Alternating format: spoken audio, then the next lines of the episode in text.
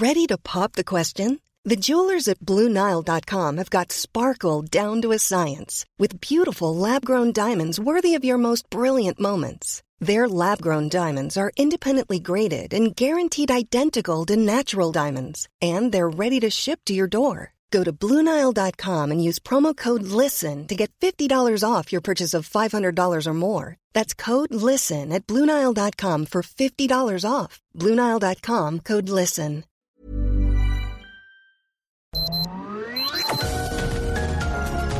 Heraldo Media Group presenta Sergio Sarmiento y Lupita Juárez. Información veraz y oportuna con un toque personal y humano. Por El Heraldo Radio donde la H suena y ahora también se escucha.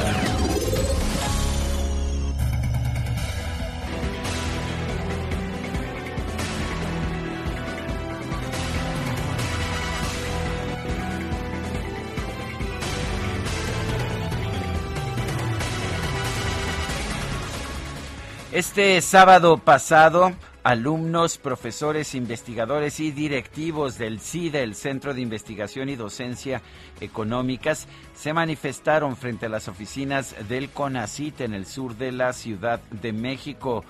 Eh, se mostraron preocupados no solamente por el autoritarismo, sino por la corrupción que ven en la nueva administración. Bueno, desde el 30 de noviembre estos alumnos y profesores mantienen tomadas las instalaciones de la región centro en Santa Fe y también la sede del CIDE en Aguascalientes. Se han sumado estas movilizaciones alumnos de otras instituciones como la UNAM, la Universidad Iberoamericana, el ITAM y también profesores de la UAM, la Universidad Autónoma Metropolitana. Entre las frases que corean los participantes en estas manifestaciones están el CIDES primero, saquen a Romero, Romero Tellaeche, eh, José Romero Tellaeche es el nuevo director impuesto por el CONACIT, encabezado por María Elena Álvarez Mbuilla. También dicen alerta, alerta al que camina la lucha estudiantil por América Latina, más ciencia, menos obediencia. Bueno, son algunas de las frases que se están coreando, que se han coreado en estas manifestaciones. El 4 de diciembre, esto es este sábado, eh, externó, dijo una alumna, se escribe un cachito de historia porque hoy los estudiantes marchan en contra de la corrupción y las mentiras que pretenden instalarse en las oficinas del CONACYT. Son las 7 de la mañana, 7 de la mañana con dos minutos. Hoy es lunes 6 de diciembre de 2021. Yo soy Sergio Sarmiento. Quiero darle a usted la más cordial bienvenida a El Heraldo Radio. Lo invito a permanecer con nosotros. Aquí va a estar bien informado. También podrá pasar un rato agradable. Ya sabe usted, siempre hacemos un esfuerzo por darle a usted el lado amable de la noticia cuando la noticia lo permite.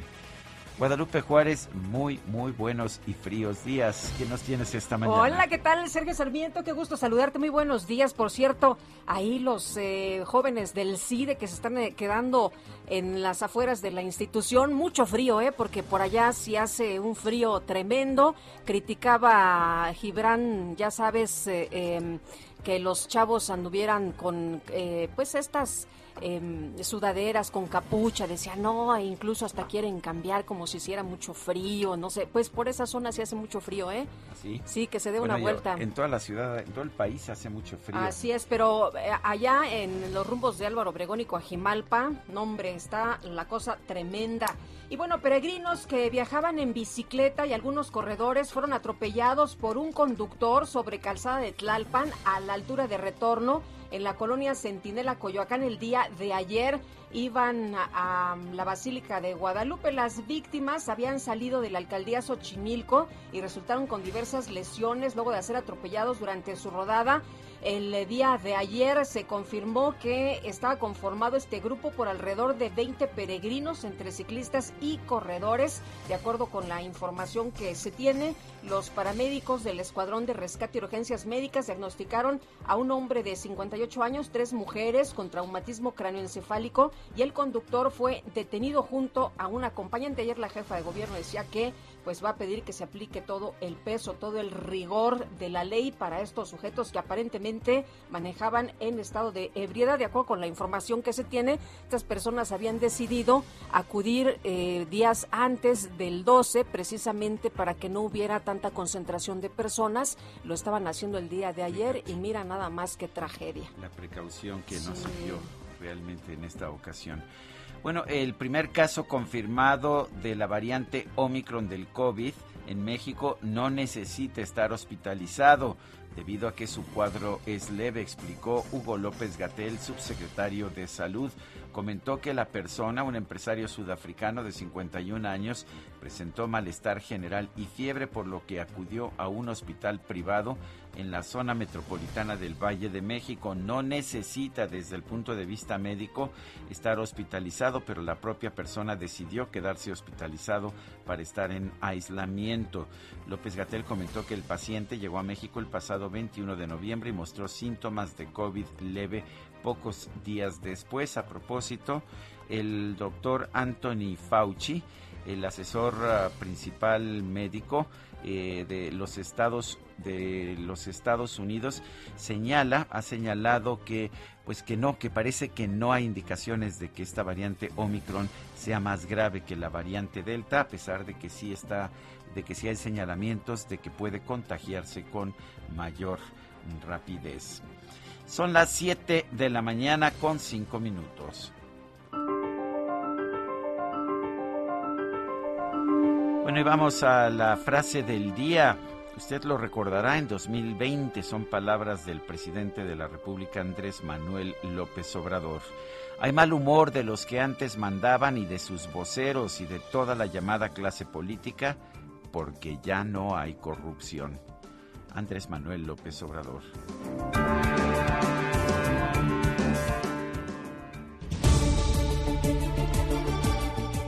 Bueno, y las preguntas, ya sabe usted que nos gusta preguntar a mucha gente que nos escucha, le gusta responder. Este viernes pasado, por ejemplo, preguntábamos, ¿realmente ha logrado AMLO eliminar la corrupción en los altos niveles del gobierno? Nos dijo que sí, 5.1%, sí, sí ha logrado erradicar la corrupción. No, 92.9%, no sabemos 2%. Eh, recibimos en total 16.905 participaciones. La que sigue, por favor. Claro que sí, mi queridísimo DJ Kike. Esta mañana ya coloqué en mi cuenta personal de Twitter, arroba Sergio Sarmiento, la siguiente pregunta. A tres años de distancia de su cancelación, ¿piensa usted que hubo corrupción en la construcción del Naim, el nuevo aeropuerto internacional de México? Nos dice que sí el 27.4%, que no el 55%, quién sabe, 17.5%. Hemos recibido en 37 minutos 1.510 votos. Las destacadas del Heraldo de México. Acérquense, chavos, les voy a contar de una tamalada de Navidad. Empezamos los tamales a deshojar de chile y de dulce a todo dar. Había una Uy, Hombre. ¿qué traerá? Yo no veo que traiga tamales Yo tampoco aquí. veo ni de chile ni de dulce. A ver, Itzel, ¿Cómo estás, es Itzel nada más González? picarnos el apetito, ¿verdad? Muy buenos días, Lupita, Sergio, amigos. Ya va Adrián, ya va Adrián Ya va Adrián, corriendo el con ingeniero. razón ya lo veo. O- o- oye, Adriancito, por ahí un atolito también, ¿no? De esos de arroz. Nada más levante la mano quién va a pedir con guajolota y ya aquí yo ya armamos el no. desayuno. Yo no. Light, Light, por favor. O sea, tamales, light. Tamales light.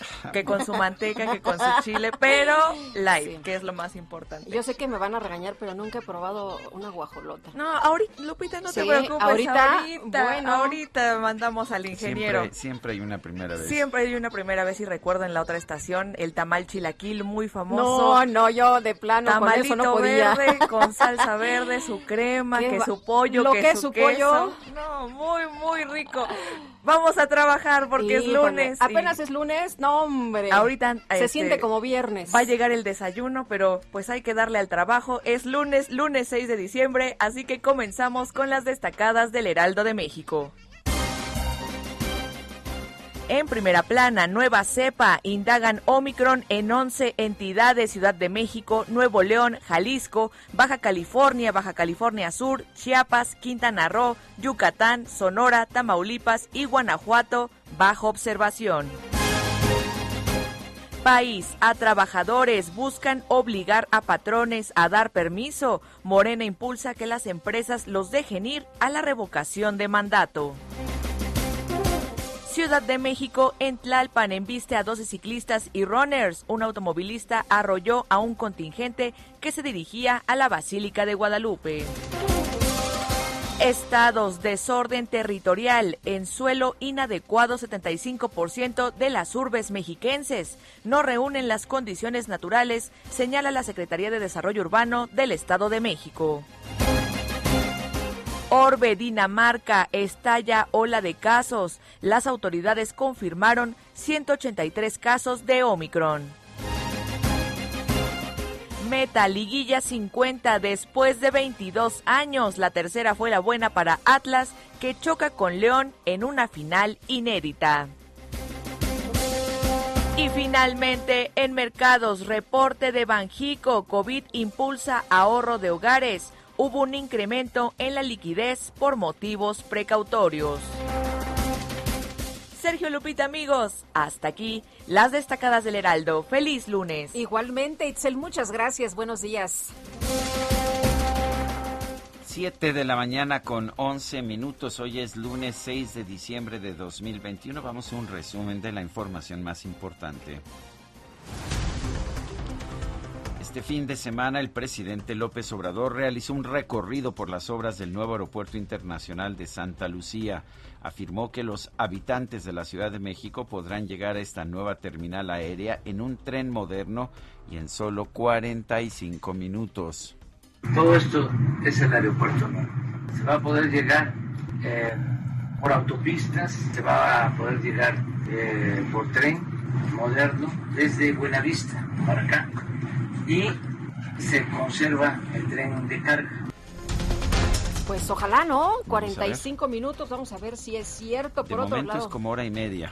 Y, el, Uber creo que son como 1.500 pesos, ¿verdad? Es lo que decían algunas de las personas que empezaron a postear información sobre este tema. Bueno, por otro lado, el presidente López Obrador supervisó un tramo de la construcción del tren interurbano Ciudad de México-Toluca, el cual lleva un avance del 70%. Acabamos de tener una evaluación, estuvieron otros... Eh, servidores públicos, eh, también los responsables de la obra por parte de las empresas que están cumpliendo. Ahí vamos, avanzando. Queremos inaugurar este tren a finales del 2023. Ese es el compromiso, inaugurarlo desde Toluca a la Ciudad de México yo cuando he pasado por ahí no veo nada Como que le falta mucho, ¿no? Pues, a ver, si lleva 70%, pero lleva 70% desde el fin del gobierno de Enrique Peña Nieto. Un tren mal planeado. Eh, no tenían todavía todos los derechos de la tierra y los pararon precisamente en algunos grupos y grupos de ejidatarios que no querían que el tren pasara por ahí o que exigían pues una ahora sí que una cantidad de extorsión para permitirlo. Pues sí, vamos a ver cómo funciona. Pero anímate, porque el aeropuerto Felipe Ángeles, pues ya si todo sale bien, por ahí del 16 de diciembre nos estarán diciendo pues temas de seguridad y ya el primero de enero pues estará de alguna manera ya listo, ¿no? sí, eso sí, Eso es lo que nos dicen. ¿Y, estará el tren ahí de, para llegar en 45 minutos? Pues no sé, hoy ayer decían que no era un tren en el que había llegado el presidente, ¿no? Que era un simulador. Ay, ay, ay, que no seamos pesimistas, dice. Y, si usted tiene pruebas de que era un simulado, a lo mejor lo, lo menciona el presidente hoy, ¿no? Y nos dicen qué tren llegó y toda la cosa. Vamos a ver, bueno. Bueno, vamos a continuar con nuestra información. Dice la titular de la Secretaría del Medio Ambiente, María Luisa Albores, que el gobierno federal va a realizar una consulta ciudadana para que 4.000 hectáreas de 16 ejidos del Estado de México formen parte del Parque Ecológico del lago de Texcoco. Viene una consulta. Viene una consulta a los 16 ejidos para que ellos estén de acuerdo en que este espacio que nos está enseñando que su vocación es el agua y el lago, pues también ellos nos ayuden a que esta sea la vocación, que no sea una vocación urbanística o, lo que querían hacer, querían hacer un aeropuerto. Eso no era la vocación. Bueno, imagínate tener un aeropuerto ahí, imagínense.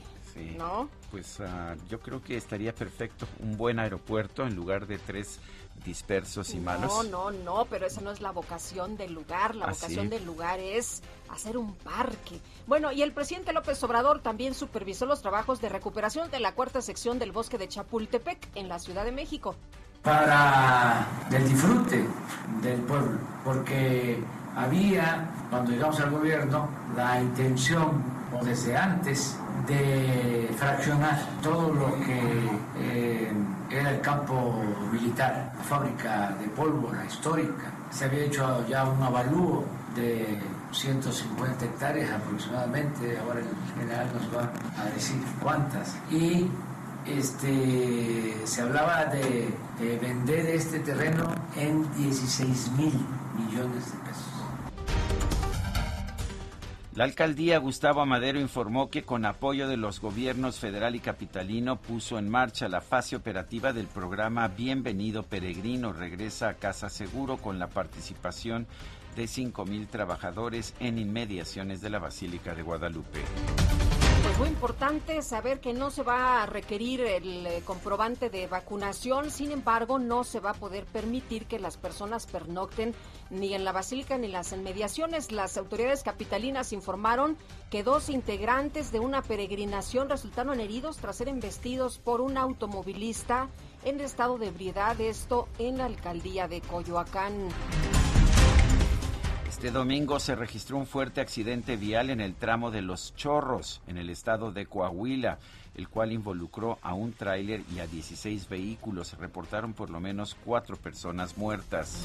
Y durante este fin de semana se reportaron varias fallas en el servicio eléctrico de diversas zonas de la ciudad de Cuernavaca, en Morelos.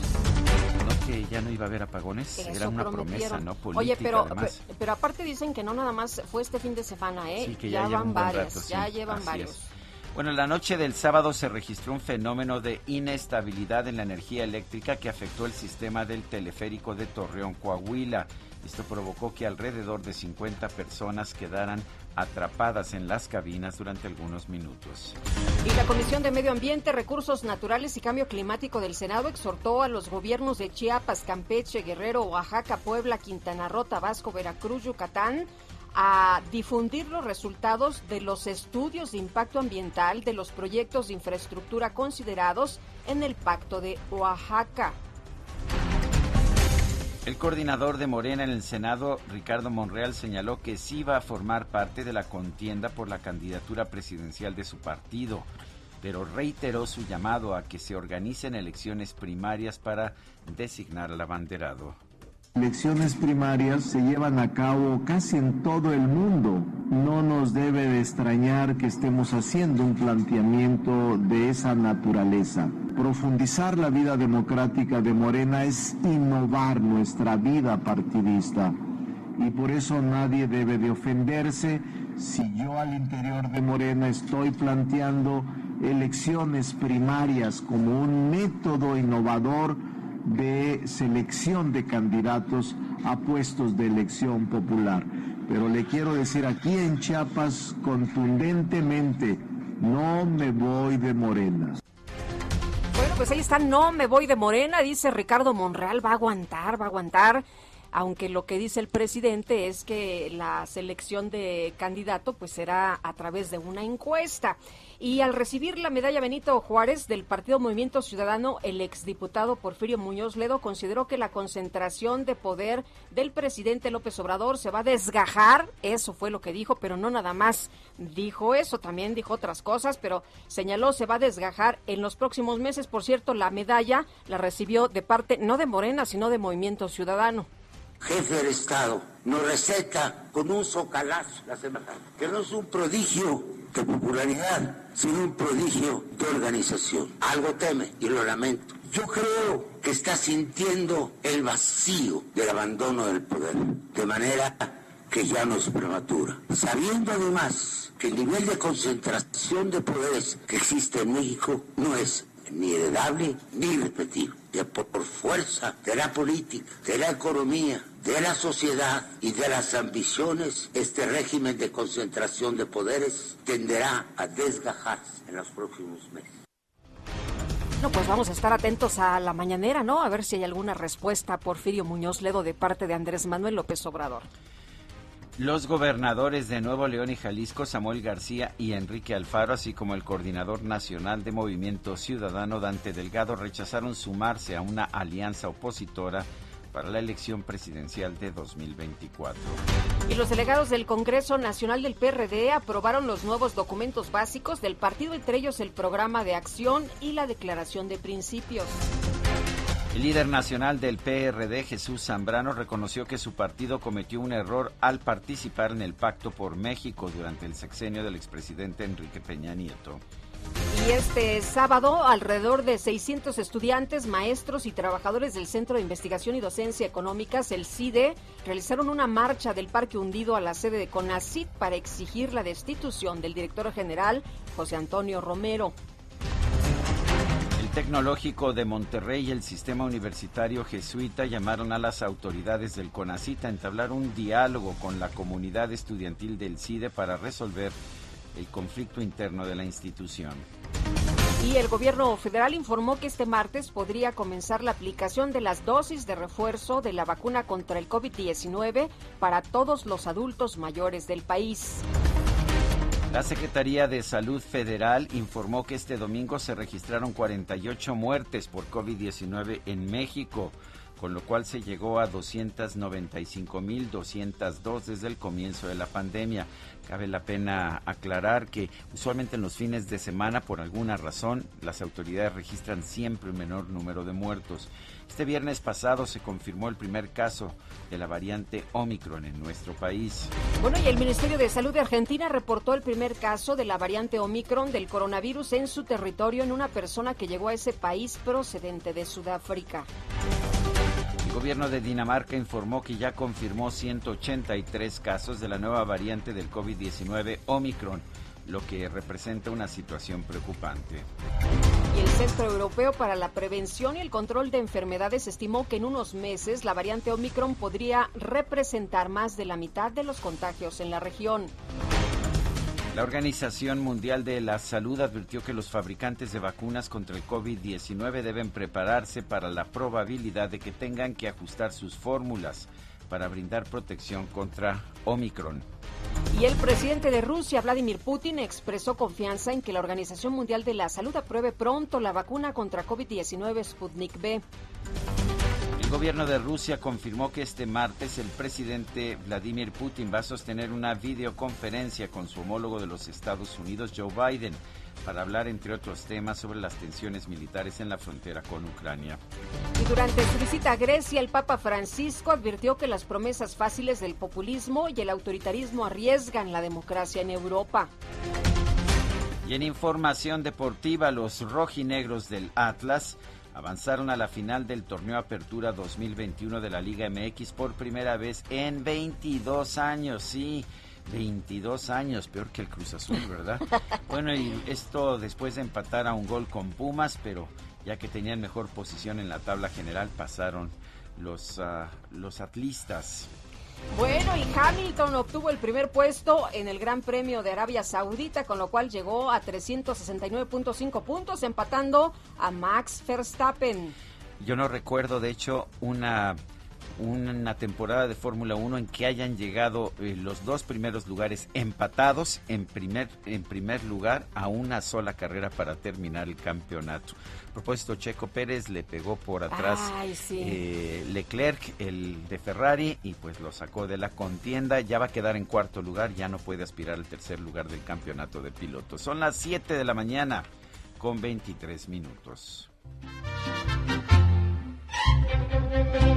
Ay, Jalisco, Jalisco, Jalisco, tienes tu novia que suena la cara.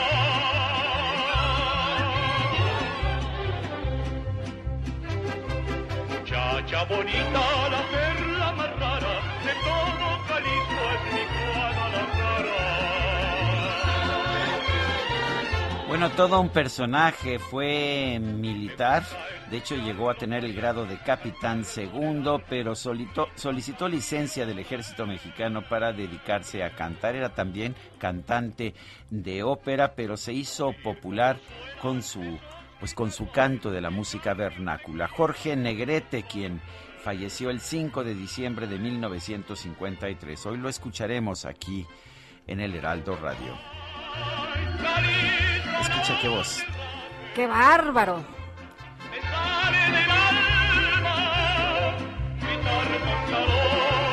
Bueno, Guadalupe Juárez y yo vamos a una pausa y regresamos en un momento más.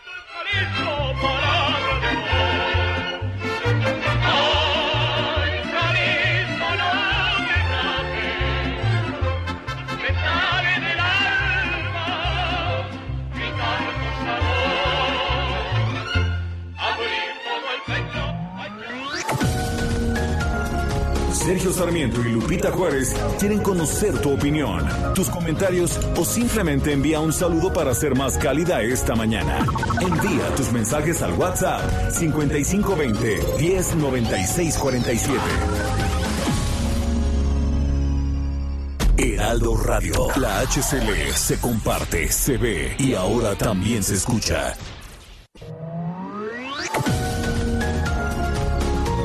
Continuamos con Sergio Sarmiento y Lupita Juárez por El Heraldo Radio.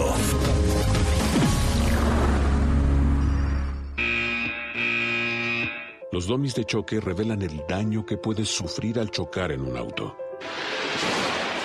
Reciben impacto tras impacto para evaluar qué autos nos protegen mejor. Solo los domis resisten choques. Tu familia no.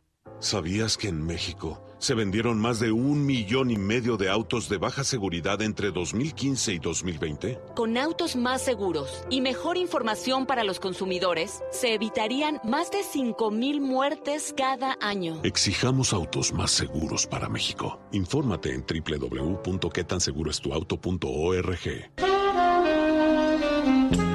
José de Jesús Ferrer Villalpando, mejor conocido como Chucho Ferrer, fue un destacado músico y arreglista mexicano que falleció en la Ciudad de México el 6 de diciembre de 2011. Chucho Ferrer se considera un ícono de la historia de la música popular en México, ya que realizó más de 8.000 arreglos musicales para artistas de diversos géneros que van desde el bolero, el rock, el ranchero, hasta la balada y la música clásica.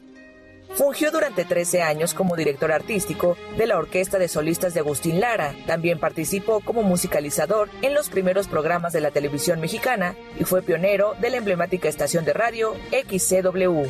Entre los arreglos más emblemáticos de Chucho Ferrer figuran El Triste de José José, Al Final de Emanuel, La Felicidad de Gualberto Castro y Como tú de Lupita D'Alessio. En Soriana la Navidad es de todos. Aprovecha que toda la ropa interior está al 30% de descuento. O todos los artículos navideños lleva el segundo al 70% de descuento. Soriana, la de todos los mexicanos. A diciembre 6, aplican restricciones. Válido en Hiper.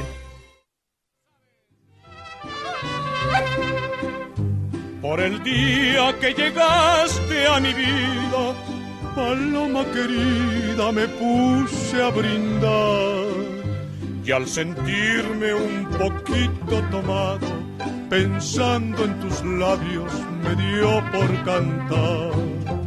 Me sentí superior a cualquiera y un puño de estrellas te quise bajar.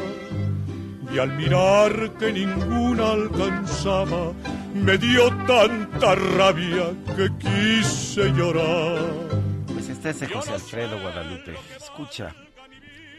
¿Qué tal la voz de Pero yo te la quiero entregar. Ahorita estábamos haciendo un dueto él y yo. ¿Ah, sí? Sí, sí. Sí, bueno, me parece muy bien. Afortunadamente no nos abrieron el micrófono. Exactamente. Es que mira, tenemos aquí un, un nuevo operador que le están, este, le están dando instrucciones y una de ellas le dijo, le dijeron es, no sé cómo se llama el nuevo operador, tiene ¿cómo se prohibido. llama? Alan, bueno, Alan, es- está prohibido abrir el micrófono cuando está Cuando cantando. Guadalupe Juárez, prohibido. Bueno, ¿cómo ves? Paloma Ay, querida ay, de ay. José Alfredo en la voz del gran tenor de la música popular mexicana, Jorge Negrete. en un negro camino como un peregrino sin rumbo ni fe. A ver si al ratito escuchamos a Jorge el Bueno y Pedro el Malo, ¿no? Bueno, nos dice una persona al auditorio, José Luis BR, que efectivamente él eh, cree que lo que dice el presidente López Obrador de llegar en 45 minutos al aeropuerto Felipe Ángeles es verdad. Dice sí, pero todos vamos a tener que ir a las 3 de la mañana. O sea, sí vamos a llegar en 45 minutos, pero si nos vamos a las 3 de la mañana. Bueno, y nos dice otra persona que no se, que no se olvide lo, lo que pasa en el CIDE. Felicidades a todo su equipo de noticias. Un fuerte abrazo. Francisco, 1955. Pues no, lo hemos estado tratando todos los días y hoy sí. temprano abrimos precisamente con esa información. ¿Y alguien alguna vez ha pensado en el costo que implicará llegar a los empleados del nuevo aeropuerto? Nadie piensa ni los menciona. Se les irá parte importante de su salario en el transporte, desafortunadamente. No pone su nombre. Efectivamente, me estaban diciendo que incluso algunos trabajadores, pues va a ser por sorteo, ¿eh? El que se puedan ir a- allá al aeropuerto Felipe Ángeles. Dice el ingeniero M. Herrera de Coyoacán, realmente los políticos son muy tontos, excepto para hacer las cosas chuecas. ¿Cómo se le ocurre al presidente de Movimiento Ciudadano decir desde ahora que no va a haber alianza para 2024? Eso lo único que provoca es confirmar que la oposición en este país está dispersa, perdida, sin cabeza, sin organización. Estamos perdidos, pobre México, no nos merecemos esto. Excelente semana. Son las 7 de la mañana con 35 minutos. En Soriana, la Navidad es de todos. En papeles higiénicos Regio y Cotonel y en toda la marca Colgate, compra uno y lleva el segundo al 50% de descuento. Sí, al 50% de descuento. Soriana, la de todos los mexicanos. A diciembre 6, excepto cepillos eléctricos. Aplican restricciones y sobre misma línea de producto. Válido en Hiper y Super. Bueno, y le decíamos a usted que hemos estado tratando el tema de lo que ocurre en el CIDE este sábado. Alumnos, docentes, investigadores y directivos del Centro de Investigación y Docencia Económicas se manifestaron frente a las oficinas del Consejo Nacional de Ciencia y Tecnología. Doctor Javier Aparicio, profesor investigador del CIDE, secretario general del Sindicato de Personal Académico del CIDE, te saludamos con mucho gusto. Eh, pues, ¿cómo ves la situación allá en este centro de investigación? ¿Cómo ves lo que pues eh, ha ocurrido este fin de semana? Llegó el doctor Romero TLH y cuéntanos, eh, ¿se ve algún viso de, esperanza, alguna eh, mesa de negociación? Eh, ¿Cómo, ¿Cómo vislumbras tú lo que va a pasar? Claro, eh, eh, muy buenos días eh, a, todos y, el, y todos el público que nos acompaña. Pues, pues sí, ciertamente los, los eventos en el CIDE, eh, pues ha sido una escalada cada vez más preocupante. Eh, como sabrán, desde lo, eh, vaya, a lo largo de, este gobierno el CIDE ha tenido más de una eh, desaveniencia con el gobierno. Pero, pero el caso que nos preocupa en, este momento y que fue por el que profesores, estudiantes y trabajadores del CIDE pues convocamos a una, a una movilización y a una marcha el sábado pasado es porque, eh, en primer lugar, estamos inconformes con, con, la designación del doctor José Romero Tellaeche como director general del CIDE. Eh, nos preocupa, nos preocupa, pues la verdad, su- la idoneidad para el cargo, por la forma en que él se ha, se ha desempeñado como director interino. A él no lo conocíamos, él fue designado como director interino en, agosto, eh, tras la renuncia de nuestro director general.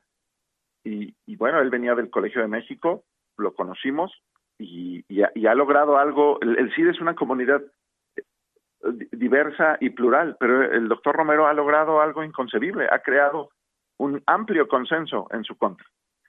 Y, bueno, de- es por eso que desde antes de- del 29 de noviembre, de, de- de diversas formas quisimos eh, expresar nuestra inconformidad con su aspiración a ser director general. En la hubo dos aspirantes a la dirección general. Él en la auscultación interna él, él quedó en segundo lugar. Eh, y también nos preocupa su, su conducta, ¿no? La destitución, la destitución de, de profesores como Alejandro Madrazo y la doctora Catherine Andrews. Este, y, ¿Y qué más pasó? Pues los estudiantes, los estudiantes también se han, se han visto agraviados por manifestaciones del programa de trabajo del, del doctor Romero y por la forma en que los ha tratado y en que se ha referido a ellos en, en, los escasos diálogos que han tenido. Y bueno, y por último, pues también nos preocupa que, que, CONACIT pues eh, quiere, quiere imponer al doctor Romero sin, sin someterlo al voto del Consejo Directivo del CIDE. Aquí lo que queremos recordar es que está bien, el CIDE es un centro público de investigación, pertenecemos a CONACID y la directora de CONACID tiene la facultad de designar eh, directores generales. Esto es cierto, pero esta designación tiene que ser eh, formalizada, ratificada por el Consejo Directivo del CIDE, que es un cuerpo con 14, con 14 integrantes, ¿no? representantes del gobierno federal, del Colegio de México, del INE, del Banco de, del Banco de México, eh, algunos académicos a título personal. Ahí está Lorenzo Meyer. Bueno, a este cuerpo el lunes pasado no se le permitió votar a favor o en contra de la designación. Y entonces, pues esto, esto condujo, por un lado, a que los estudiantes, a que algunos estudiantes tomaran las instalaciones, eh, y que, y que, y que la comunidad del CIDE convocara a esta manifestación. Eh, ¿Qué ha ocurrido de entonces a la fecha? Pues el CONACID y, el doctor Romero mandan mensajes oblicuos, comunicados, llamados, llamados al diálogo, pero no le ponen hora, lugar ni fecha. Nosotros citamos, los, los, los, profesores citamos eh, al CONACID el, jueves pasado a, a las 11 de la mañana en el CIDE a un diálogo, no llegó nadie, los estudiantes hicieron lo mismo el viernes, no llegó nadie. Ya van dos veces que nos manifestamos en, en, en no nos ha, nadie nos ha recibido. Eh, el doctor Romero, desde que fue designado, el doctor Romero solo se ha parado en el CIDE el viernes alrededor de las siete de la noche y llegó a hablar con algunos alumnos, espacio de tres minutos, y se retiró de las instalaciones. Entonces yo no veo la voluntad de diálogo. Y por eso en nuestra manifestación del sábado, justo lo que pedíamos era que si CONACID no nos recibía y no nos escuchaba, pues que, que, alguien más en el gobierno federal eh, interviniera, porque vemos tanto el, el doctor Romero como en CONACID, eh, vemos que son reacios al diálogo. Ahora, eh, este es un gobierno que tiene muchísima fuerza. El propio presidente ya, pues, ya señaló al CIDE, dijo que es neoliberal, que porque eh, genera graduados que son suficientemente buenos para ser contratados por el sector privado. Y lo que vemos es una, pues, una autoridad que es bastante autoritaria. No, no tiene el peligro este movimiento de lo único es lograr que se cancele el CIDE, que se le deje sin fondos. Bueno, pues sin duda. Eh se, corren riesgos, ¿no? Cuando, cuando uno alza la voz y cuando uno protesta. Yo pensaría que, eh, quiero pensar que el gobierno no se atrevería a tal cosa. Mira, por un lado, imaginan la afectación a los estudiantes. El CIDE tiene alrededor de 500 estudiantes entre licenciatura y posgrado y somos más de 120 profesores y profesoras. Eh, que el gobierno puede cerrar el CIDE por decreto, pues posiblemente, digo, cerraron aeropuertos, ¿verdad?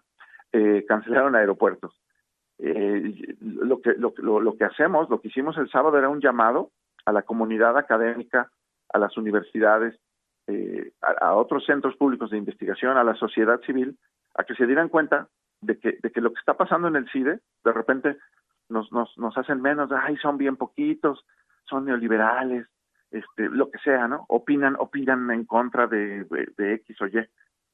Bueno, lo, lo, que está pasando en el CIDE ya ha ocurrido en otros centros públicos con ACID. Es cosa de investigarlo. Y, y es una vulnerabilidad de, de, tanto de los centros públicos con ACID, pues como de la, de la, de la, de la educación pública en general, como tú lo has dicho. Ya hemos escuchado lo que opina el presidente de la UNAM, lo que opina de otras universidades públicas. El, el CIDE eh, ha sido mencionado eh, negativamente en, no sé, dos o tres mañaneras. Entonces, de que el gobierno tiene un prejuicio con el CIDE, creo que, eso creo que queda, queda claro. Ahora, yo diría, desde el CIDE, ¿cuál es nuestro tema? A ver, yo no, yo no veo un problema en que, el, que un director general piense diferente a los profesores. Pero por la misma razón, el director general no debería estar descalificando ética o, o metodológicamente a los profesores porque pensamos diferente. Debería, debería, de, deberíamos ser capaces eh, dialogar estas diferencias de algún modo, porque, es, también por ahí se dice que es que el CIDE no quiere que cambie nada.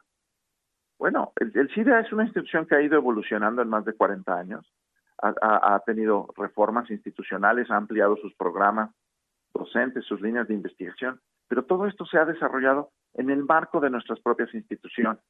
Entonces, desde arriba nos quieren tratar como paraestatal, pero al interior del CIDE tenemos una vida colegiada eh, muy fuerte, ¿no? Consejo académico, eh, eh, divisiones académicas, juntas de profesores, comités de ética, etcétera antes de, cualquier despedir, reforma, Antes de despedir la, entrevista, quisiera preguntarte, el eh, doctor eh, Romero fue a las instalaciones del CIDE eh, el pasado viernes, dijiste, fueron un intercambio como de tres minutos con los estudiantes, pero me llamó mucho la atención algo que les dijo, les dijo que estaban haciendo las cosas mal, ¿no? Pero que las tomaran en cuenta que las instalaciones eran instalaciones federales. Sí, sí, en comunicados y en esa manifestación eh, yo, yo veo una especie de amenaza velada a los estudiantes. Como profesor te diría, nos preocupa mucho la integridad de los estudiantes. Este, sí, el CID es un edificio público federal, pero los estudiantes también tienen, tienen, tienen eh, pues reclamos muy, muy claros, ¿no? Están solicitando, hasta donde entiendo, pues que no, que no sufran represalias y entregan las instalaciones. Ellos también están invitando al diálogo, están pidiendo eh, mayor representación, mayor voz, en la toma de decisiones del CIDE. Yo creo que no son cosas difíciles de, conceder al, estudiantado eh, y, más bien lo que, lo que reciben, lo que han recibido son pues amenazas e intimidación. Mira, los profesores que hemos ido a visitar al, CIDE, eh, hay profesores que han recibido fotografías, mensajes, eh, incluso en, comunicados de CONACIT quieren implicar que los profesores también tienen cerradas las instalaciones del CIDE y eso es completamente falso. Entonces sí hacemos un llamado a la cordura del gobierno, a, que si su llamado es al diálogo, pues que se sienten a, dialogar, no, no que pasen por ahí tres minutos y, se vayan. Pues eh, Javier, como siempre, gracias por platicar con nosotros, por explicarnos cómo está la situación por allá en el CIDE y estaremos atentos. Si nos permites, platicaremos un poco más adelante. Claro que sí, muchas gracias. Hasta luego, muy buenos días. Javier Aparicio, profesor investigador del CIDE. Son las 7 de la mañana con 46 minutos. En Soriana, la Navidad es de todos. Aprovecha que en detergentes 1, 2, 3, Volt o Foca en todas sus presentaciones, compras uno y te llevas el segundo al 50% de descuento. Sí, al 50% de descuento. Soriana, la de todos los mexicanos. A diciembre 6, aplican restricciones. Válido en Hiper y Super.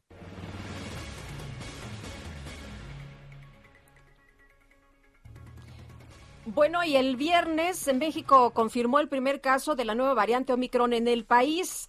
Vamos a platicar con la doctora Lori Ann Jiménez eh, Faibi, jefa de Laboratorio de Genética Molecular de la UNAM, quien como siempre agradecemos el que nos tome la llamada. Y doctora, me llamó mucho la atención también un, un tuit que usted eh, publicó hace unas horas y en el que señala que pues esto es la crónica de un desastre anunciado. Cuéntenos qué tan grave está este tema del Omicron.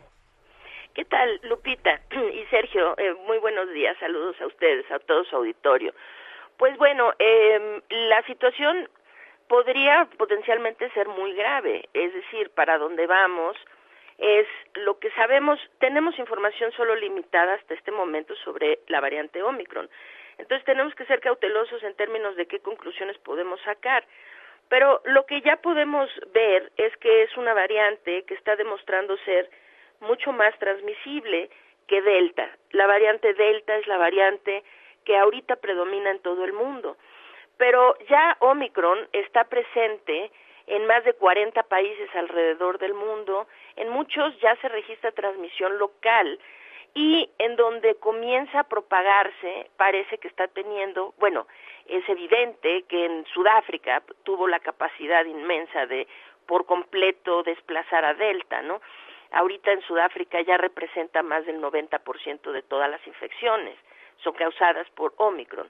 Ahora ya hay muchos otros países, particularmente de Europa, en donde ya se está propagando de forma muy importante.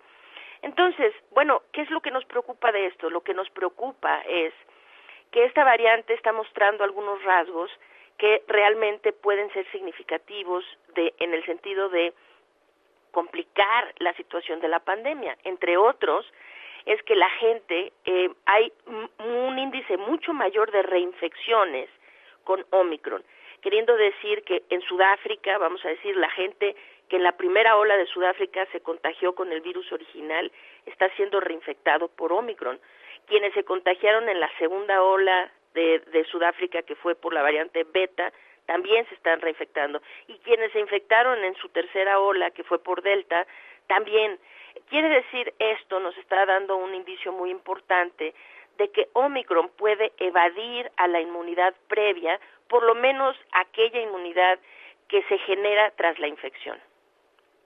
Eh, hacía Antonio, Anthony Fauci, el, el principal asesor en materia de, de, cuestiones médicas de Estados Unidos, que, que hasta este momento todo parece indicar que, que no es una variante más... Uh, más grave que, que, la variante Delta, que hasta ahora todo parece indicar que, que no implica un mayor caso de gravedad. ¿Es, ¿Es razón para sentirnos tranquilos a pesar de que claramente tiene mayor transmisibilidad? Pues desafortunadamente no, no es una razón para estar más tranquilos, Sergio, porque fíjese que lo que sucede es, no es necesario que solamente que la variante sea, vamos a decir, más virulenta, eh, para eh, que haya motivos para, de preocupación. Porque si la variante resulta ser igual de virulenta, y en este sentido hay que ser muy claros, no tenemos en este momento todavía indicios para un lado o para otro para hablar concretamente sobre su virulencia. Hay algunas señales en donde se está, se está eh, señalando que podría estar causando una enfermedad este, leve en pacientes en gente que fue vacunada, pero hay otras, otras, este, eh, eh, otras evidencias en donde, por ejemplo, hay muchos menores de edad hospitalizados con formas graves de la enfermedad. Esto nos preocupa. Entonces, pero necesitamos un poquito más de tiempo para ver. Pero aquí el punto, para ver qué pasa con el asunto de la virulencia, pero el punto central aquí es que si, la, si esta variante resulta tener exactamente la misma virulencia que Delta, Delta ya cobró millones de vidas alrededor del mundo. Ahora, si esta variante es igual de virulenta que Delta, no más, sino igual, eh, y además ahora es capaz de infectar a más personas, entonces el simple hecho de que infecte de forma este, eh, más importante a la población, esto ya implicará más enfermos y más muertes. Entonces, no es que solamente nos interese eh, su virulencia, nos importa su capacidad para evadir a la inmunidad, esa es una, y nos importa su transmisibilidad. Eh, lo, lo, que también preocupa un poco es que en otras partes del mundo han tomado acciones distintas a lo que vemos en México. De hecho, aquí las autoridades, eh, incluso el propio presidente ha mencionado que pues no hay de qué preocuparse con esta Omicron. Sí, esto es muy grave porque el mensaje que se manda a la población es no pasa nada, eh, pueden estar tranquilos, cuando realmente, desde luego, que no hay que eh, entrar en un estado de pánico porque eso sería contraproducente. El pánico paraliza y lo que, lo que más necesitamos es acción, no parálisis, ¿no? Pero, finalmente, el decir eh, no hay nada de qué preocuparse es realmente contraproducente y pone vidas en riesgo porque sí hay de qué preocuparse y debemos estar preocupados y más que preocupados debemos estar ocupados. ¿Ocupados en qué? En saber, hay que entender los riesgos reales. Y miren, ahorita estamos ante un escenario que sí realmente es muy delicado, porque se están sumando muchas cosas a la vez. Es decir, tenemos el invierno ya aquí encima, están los virus e invernales eh, de la estación, ¿no? Propios de la estación invernal, otros coronavirus, influenza, etcétera, que el invierno pasado no circularon y este año parece que sí lo están haciendo. Entonces tenemos, además de esto, las fiestas decembrinas en puerta. Además, estamos iniciando un cuarto repunte de contagios, es decir, vamos hacia la cuarta ola. Y encima de todo, tenemos una población que no ha recibido refuerzos de vacunas y que muchas de las vacunas aplicadas ya se aplicaron hace bastante más de seis meses. Y encima de esto, ahora con la variante Omicron. Entonces, claro que hay de qué preocuparse. Hay que preocuparse, pero en el buen sentido de la palabra. Hay que preocuparse para hacer lo posible para mantenernos a salvo y prevenir la transmisión de este virus. Eh, doctora, la creadora de la vacuna anticovid Oxford AstraZeneca nos ha dicho que el COVID-19 no ha terminado y que la próxima pandemia podría ser incluso más letal. Tenemos un minutito. Sí, es decir, no ha terminado definitivamente. De hecho, podríamos estar, Omicron podría estar marcando un tercer capítulo de la pandemia más largo, más complicado, este, y que cobre más vidas de lo que ahorita ya se han perdido. Es decir, necesitamos entender, aunque estemos vacunando, aunque posiblemente tengamos herramientas como antivirales, este, aunque se tengan muchas camas de hospital, aquí lo importante es detener la transmisión del virus. Y mientras no hagamos eso, detener la transmisión del virus, la pandemia va a seguirse alargando y complicando. Muy bien, pues como siempre, doctora, le apreciamos mucho que pueda platicar con nosotros. Buenos días. Muy buenos días. Son las 7 de la mañana con 54 minutos. Guadalupe Juárez y Sergio Sarmiento estamos en el Heraldo Radio. Nuestro número para mensajes por WhatsApp es el 55 2010 96 47. Regresamos. Me sentí superior a cualquiera y un puño de estrellas te quise bajar y al mirar que ninguna alcanzaba, me dio tanta rabia que quise llorar.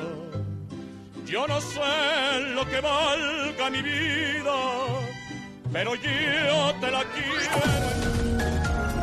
Sergio Sarmiento y Lupita Juárez quieren conocer tu opinión, tus comentarios o simplemente envía un saludo para ser más cálida esta mañana. Envía tus mensajes al WhatsApp 5520 109647. Heraldo Radio, la HCL se comparte, se ve y ahora también se escucha. Continuamos con Sergio Sarmiento y Lupita Juárez por El Heraldo Radio.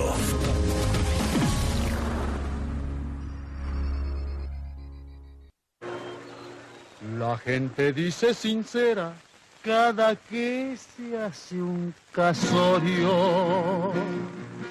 El novio siempre la quiera, sino que le hagan velorio. Para esta novia no hay pena, pues va a tener buen marido. Porque bueno es cosa buena, por lo menos de apellido. Ese es Pedro Infante. Porque bueno, es muy bueno. Ah, no, bueno. Hijo de bueno también, y su abuelo, ay qué bueno, quien se llamara como él.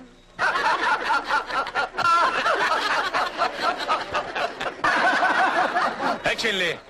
Pero más arriba. Procuraré ser tan bueno como dice mi apellido. Que se trague su veneno el que velorio ha pedido. Pedro es malo de apellido, retacharé su cuarteta. Él nomás es presumido porque no es malo, es maleta. Bueno, ¿qué le puedo decir? Esto es una parte, me parece, invaluable de la cultura mexicana. Las coplas de dos tipos sin cuidado. Esta, esta... Dos tipos de cuidado. Dos tipos de cuidado, sí, dos tipos de cuidado, efectivamente. Es que yo tenía, tenía una sección en mi programa con Ricardo Rocha que se llamaba Dos tipos sin, sin cuidado. cuidado. Bueno, esta se llama Dos tipos de cuidado y es una de las joyas de, del cine mexicano, sin duda. Son Pedro Infante y Jorge Negrete. Y estamos, estamos recordando a Jorge Negrete que falleció el 5 de diciembre de 1953. Yo soy malo, no lo niego. Qué buena peli, qué buena peli. Las voces, ¿qué tal? Jorge Bueno y Pedro el Malo. Exactamente. Bueno, son las 8 con 2 minutos. El pronóstico. ¿Cómo nos va a tratar el clima en las próximas horas? Jesús Carachure, ya no te habíamos escuchado. ¿Cómo estás? Qué gusto saludarte. Buen día. Hola Lupita, buenos días. Eh, buenos días eh, al auditorio que nos escucha. Sergio, buenos días. Eh, pues mira, iniciamos la semana, hoy lunes y prácticamente durante toda la semana, Predominará un sistema de alta presión en los niveles medios de la atmósfera que pues ahora sí que mantendrá durante todos estos días ambiente estable en gran parte del territorio nacional. Muy poca lluvia, ¿eh? las lluvias que se presentarán a lo largo de la semana serán muy pocas en algunos estados solamente, eh, la mayor parte de la República Mexicana sin precipitaciones. Eh, este sistema de alta presión también mantendrá temperaturas bajas durante la mañana y noche en prácticamente todo lo largo y ancho del territorio nacional, a excepción de los estados eh, costeros del Pacífico. El resto del país, pues temperaturas frescas eh, repito, sobre, sobre, todo durante la noche y la madrugada. Eh, tenemos la presencia del Frente Frío número 12 en la frontera norte de México, pero los efectos serán mínimos, solamente afectará lo que es el norte y noreste de México durante los próximos días, como comentaba, algunas precipitaciones en esta zona, en los estados fronterizos de la parte norte de México y los del oriente del territorio nacional, pero tampoco serán lluvias importantes, no habrá ninguna lluvia fuerte, no habrá ninguna lluvia extraordinaria para los próximos días, algunas precipitaciones aisladas, como te comentaba, por efectos del desplazamiento de este frente frío, número 12, y pues lo que sí predominará, como comentaba al inicio de la entrevista, eh, ambiente estable, cielo despejado la mayor parte del día y eh, poca lluvia o bueno, ausencia de lluvia. Por ejemplo, aquí en la Ciudad de México no esperamos lluvia en los próximos días y pues las temperaturas sí, que sea lo más eh, importante a recalcar durante toda la semana, temperaturas bajas, en algunos estados ya con registros por debajo de 0 grados centígrados, sobre todo en la parte norte y zonas altas de la mesa del centro, temperaturas por debajo de 0 grados y bueno, pues aquí por ejemplo la Ciudad de México esperamos el día de hoy una temperatura eh, mínima de 8 a 10 grados y una máxima eh, entre 23 y 25. En la tarde será cálido en gran parte de la República Mexicana por los cielos despejados, pero sí, eh, el ambiente frío, precisamente por estos cielos despejados, continuarán, como comentaba, casi en toda la República Mexicana durante la noche y la madrugada. No es lo que esperamos durante los próximos días. poca lluvia, ausencia de lluvias para la gente que nos escucha, que no se preocupen de las precipitaciones, pero sí que tengan mucha atención con las temperaturas bajas durante la noche y la mañana, ¿no? que es lo que ya predominará en los próximos días y que recordar que ya estamos pues de plano entrando a la temporada invernal meteorológicamente hablando. Pues Jesús, muchas gracias por la información, que tengas muy buena muy buen día y muy buena semana. Igualmente un saludo a todos, que tengan buen inicio de semana. Son las 8 de la mañana con 5 minutos. México tiene ya 295.202 muertes confirmadas por COVID-19. Son los datos oficiales. Hoy, Gerardo Suárez, adelante.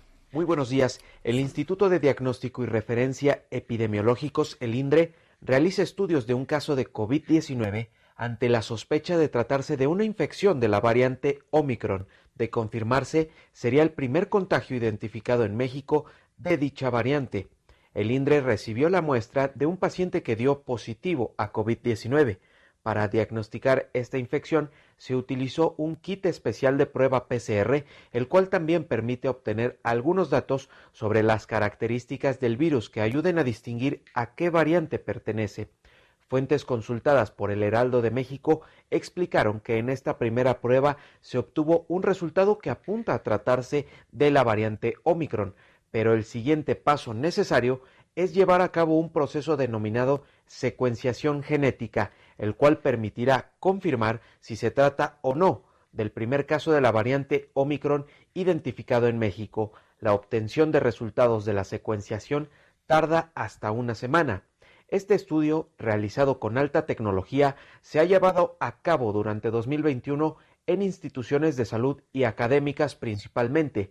México lo ha utilizado para mantener un monitoreo de la circulación de variantes de COVID-19 en el territorio nacional. En esta semana ya ha habido detección de contagios de la variante Omicron en países de América como Estados Unidos y Brasil, y en el mundo ya son más de 20 naciones que han identificado a esta variante de preocupación, de la cual aún se indaga su nivel de transmisión y de agresividad. Sergio Lupita, esta es la información. Gerardo Suárez, muchísimas gracias. Bueno, y la Secretaría de Salud en Jalisco desmintió que existan casos confirmados de la variante de COVID-19 Omicron en el estado. Mayeli Mariscal, tú que tienes todos los detalles, cuéntanos qué pasa por allá. Muy buenos días. Muy buenos días, Lupita, Sergio, todo el auditorio. El fin de semana estuvieron circulando a través de redes de mensajería algunos audios en donde se pretendía desinformar diciendo que en la entidad se habían comprobado ya al menos cuatro casos de esta nueva variante Omicron Sin embargo, pues la Secretaría del Estado desmintió esto y aunque sí es un audio oficial, es un audio eh, pues ya anterior, no tiene vigencia y en él se referían más bien a la variante beta, por lo cual eh, pues pidieron evitar estar difundiendo este tipo de audios y sobre todo mantenerse informados a través de las redes oficiales, tanto de gobierno del estado como de la Secretaría de Salud en Jalisco. Hasta estos momentos, pues esta variante no se ha confirmado, ya escuchábamos, está por confirmarse si hay un caso en México y pues bueno, por lo pronto en Jalisco no hay que difundir este tipo de audios. Esa es la información. Bien, Mayeli, muchas gracias por este reporte. Muy buenos días. Excelente día para todos. Esta semana continuará el plan de atención de rezagados de la vacuna contra COVID-19 en la Ciudad de México. Jorge Almaquio nos tiene la información. Adelante, Jorge. Gracias, Sergio Lupita, amigos. Así es, del martes 7 al viernes 10 de diciembre continuará este plan de atención de rezagados de la vacuna contra SARS-CoV-2 aquí en la capital del país. El seguimiento se mantiene con la aplicación de primeras dosis a mayores de 15 años, segunda dosis, así como primera y segunda dosis a adolescentes con comorbilidades. El esquema de vacunación será para la primera dosis a mayores de 15 años en el World Trade Center del 7, 8 y 9 de diciembre. Se va a aplicar la vacuna Pfizer y AstraZeneca.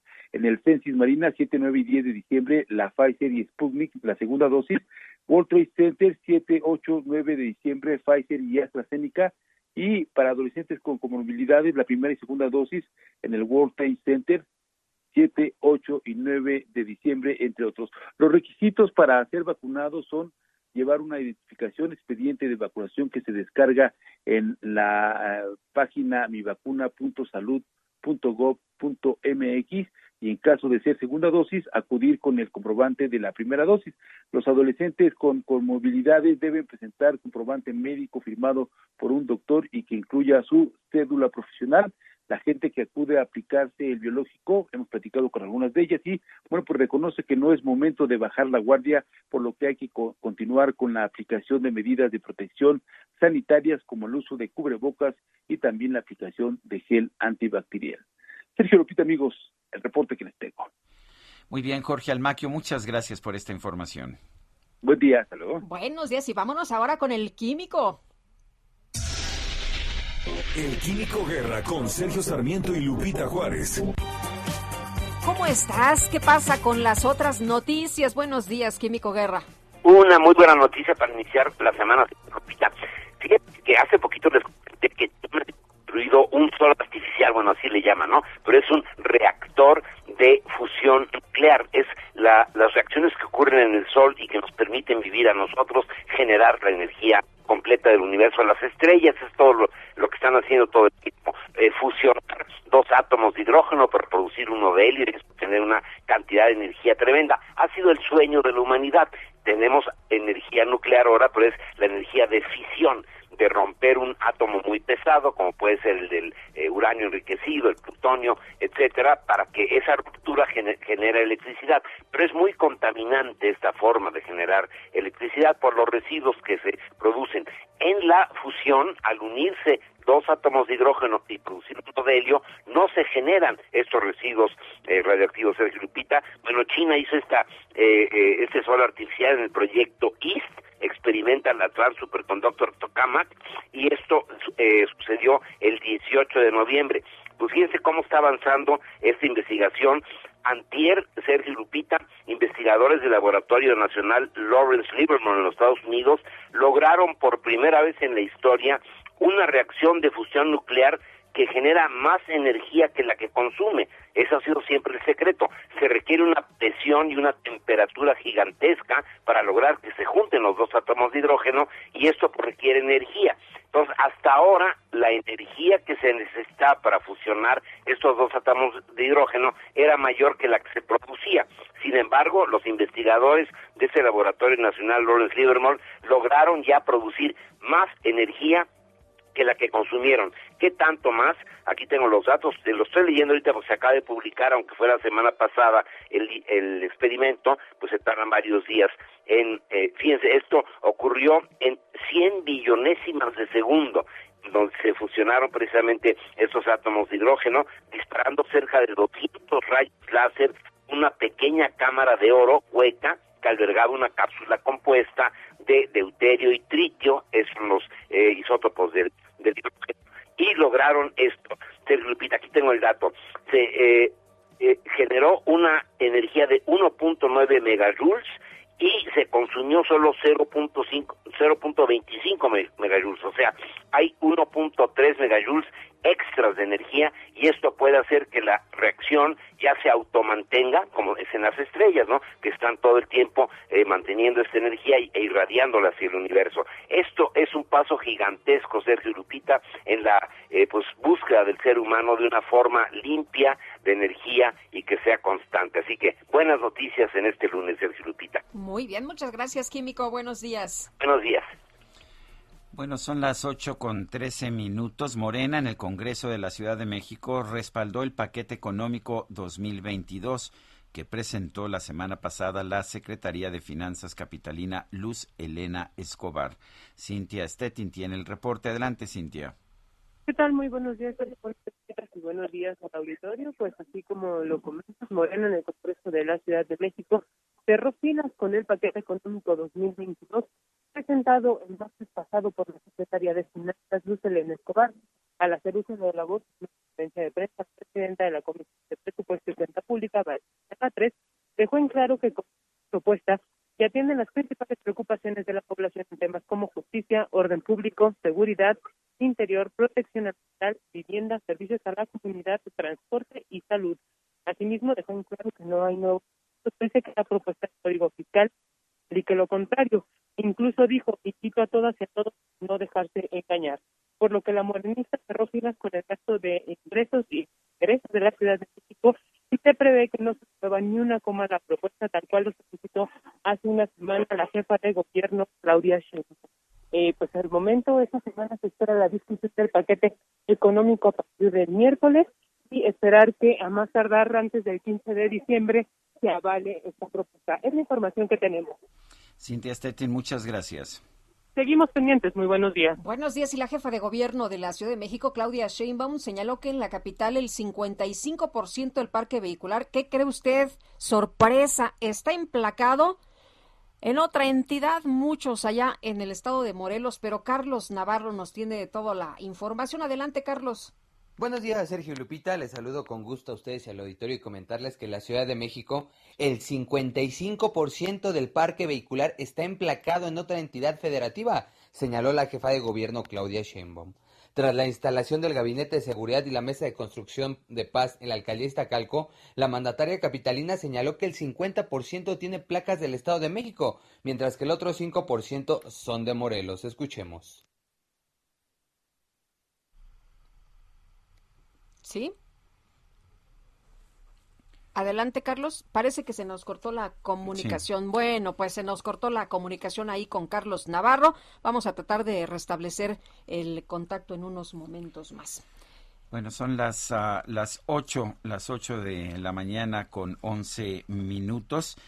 Y bueno, pues en información que, que se publica hoy en el Heraldo de México, información de primera, de primera plana, eh, se señala que eh, se están buscando, se están buscando casos de Omicron, esta nueva variante de la COVID-19 en 11 estados de la República Mexicana, Baja California, Baja Sur, Quintana Roo, la Ciudad de México, Nuevo León, Jalisco, Chiapas, Yucatán, Sonora, Tamaulipas y Guanajuato. Eh, según declaraciones de Carlos Arias, coordinador del COVIGEN, es el Consorcio Mexicano de Vigilancia Genómica, eh, se está dando prioridad a aquellos estados que tengan cruces fronterizos, centros turísticos de afluencia internacional y aeropuertos internacionales. Eh, se está eh, se está buscando precisamente si se encuentran estas, estos casos de la variante Omicron. Sabemos que una vez que llega una, este, esta variante a un país, se logra, de hecho, reproducir de una manera muy rápida. Eh, algunos dicen que es hasta 50 veces más rápida que la variante, que las variantes anteriores, de manera que la velocidad de propagación de esta nueva variante es espectacular. La pretensión del exdirector del proyecto Metro, Enrique Orcasitas, de adherirse al acuerdo reparatorio de Grupo Carso con las víctimas del colapso de la línea 12 del metro es improcedente, es lo que ha señalado la Fiscalía General de Justicia. El tema es que la defensa está queriendo que ese acuerdo reparatorio entre dos partes le beneficie, no puede ser. Y bueno, pues esto lo comentó la fiscal Ernestina Godoy en la sesión ante el juzgado de control, el encargado de contribuir la, eh, de, construir, quiero decir, la línea dorada, solicitó adherirse al acuerdo reparatorio. Los acuerdos reparatorios, explicó la fiscal Godoy, tiene sus propias características y uno de los elementos que incluso se establece como cláusula es que son acuerdos entre partes. La fiscal cuestionó también la prórroga otorgada para celebrar la audiencia del proceso iniciado a Orcasitas. El tribunal se decidió que se posponía hasta marzo del 2022. Nosotros no estamos de acuerdo, no es un acuerdo con el gobierno, es lo que puntualizó Godoy. Y bueno, pues así, así están las cosas. Son las 8 de la mañana con 18 minutos. Vamos a la silla rota. Sergio Sarmiento y Lupita Juárez.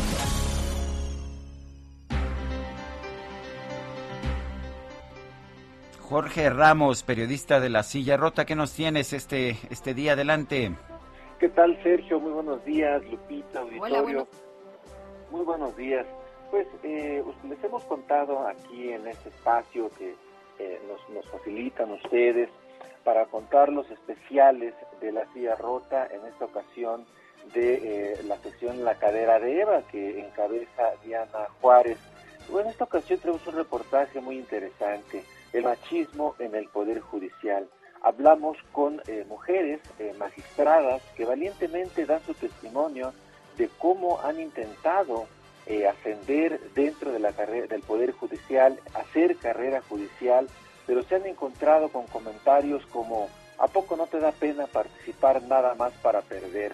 Así le han dicho, por ejemplo, a Celia Marín Sasaki, ella es magistrada tiene eh, más de 30 años de carrera judicial y bueno, en algún momento se le eh, tuvo la idea de contender para eh, la presidencia del Tribunal de Justicia en la Ciudad de México y bueno, ese tipo de comentarios fueron los que se recibieron.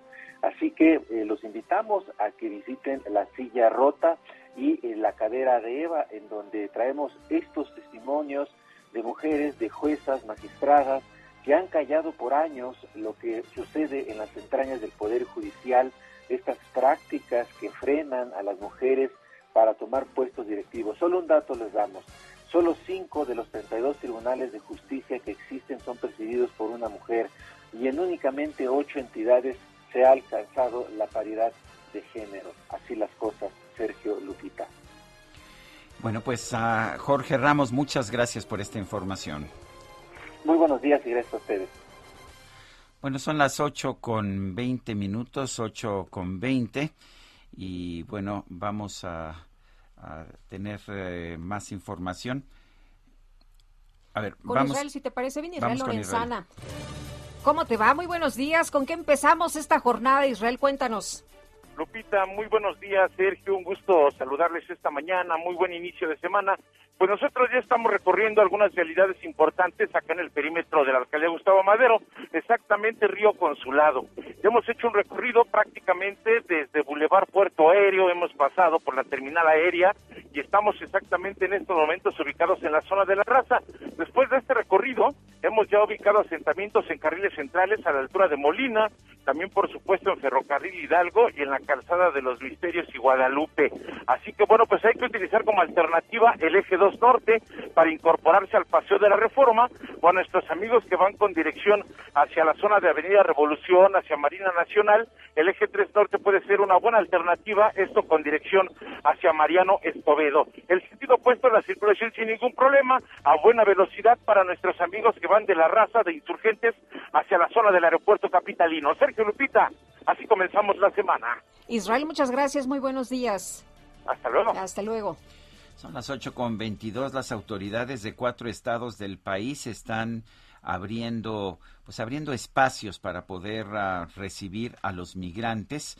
a los migrantes que vienen eh, a bordo de autobuses del Instituto Nacional de Migración. El propósito es agilizar los trámites para una visa humanitaria.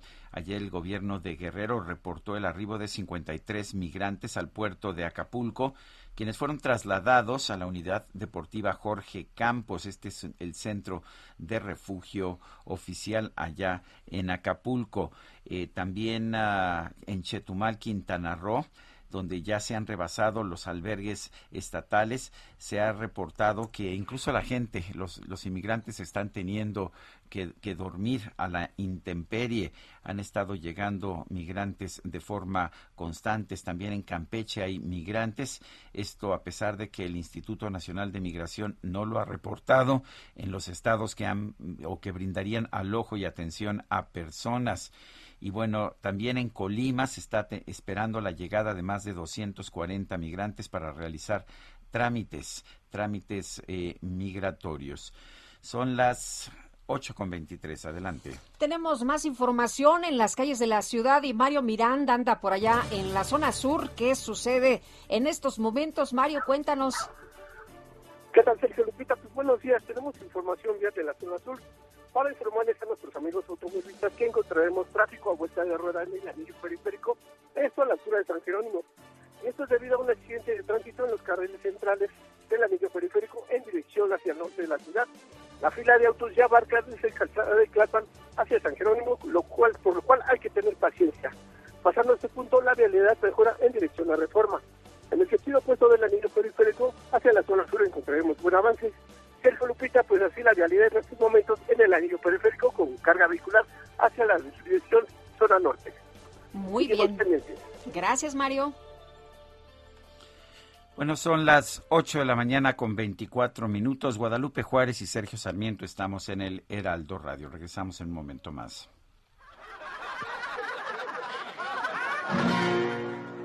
En una mañana de oro, alguien nubló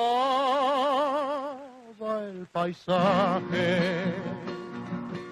Eran un cuervo y un loro arrancándose el plumaje.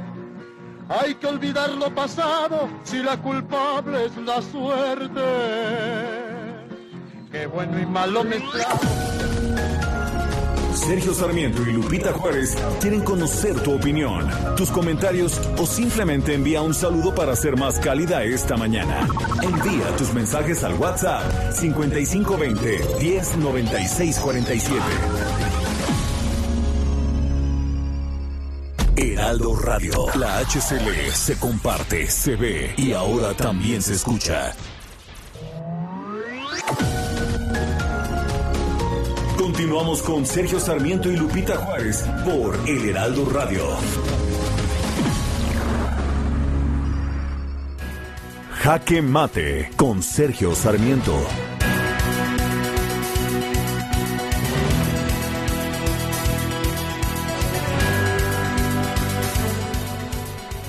En distintas ocasiones el presidente de la República, Andrés Manuel López Obrador, nos ha dicho que ya no hay corrupción en el gobierno de la República, que la corrupción de arriba por lo menos ya ha sido erradicada y que pues solo es cuestión de tiempo para que desaparezca la corrupción de abajo. Sin embargo, una y otra vez vemos casos, vemos denuncias de aparentes casos de corrupción. Lo único que no vemos es el mismo, la misma intención de perseguir estos casos de corrupción que vemos para los presuntos responsables de corrupción de gobiernos anteriores. Se ha dado a conocer, por ejemplo, que el ex titular de la UIF adquirió en dos años, en dos años en sus funciones dentro de la UIF, tres casas. Y bueno, ¿qué le puedo decir? Por ejemplo, una casa en la zona de San Angelín que dice que adquirió por... Ah, por un precio de alrededor de 25 millones de pesos, pues es una casa que realmente le puedo decir yo que no valdría esos 25, sería, tendría un valor de por lo menos 50 o 60 millones de pesos. Pero hemos visto también casos en los que, por ejemplo, eh, funcionarios de Morena han realizado depósitos en efectivo en bancos de la Ciudad de México en una cuenta de Morena de un fideicomiso para ayudar a los damnificados de los sismos del 2017 y a pesar de que esa de que ese acto es ilegal, pues han sido premiados, han sido premiados con cargos públicos importantes como el del secretario particular del presidente de la República, la titular de la unidad de administración de la presidencia de la República o también el titular eh, de una unidad allá en la Secretaría de Bienestar. Parece que poco importa que estas personas hayan cometido actos cuestionables o incluso abiertamente de corrupción. Es un buen momento para revisar, para seguir atacando la corrupción. Se diseñó un sistema nacional anticorrupción que no se ha echado a andar. ¿Por qué? Porque, porque se preparó en el sexenio pasado, a pesar de que nos dicen que es un sistema bien diseñado. Lo que sí le puedo decir es que no hay ningún indicio de que la corrupción haya desaparecido en este gobierno. No es en realidad motivo de vergüenza. Lleva poco tiempo en el poder este gobierno, pero si se cierran los ojos a los actos de corrupción, no se tomarán las medidas pertinentes para combatirla. Yo soy Sergio Sarmiento y lo invito a reflexionar.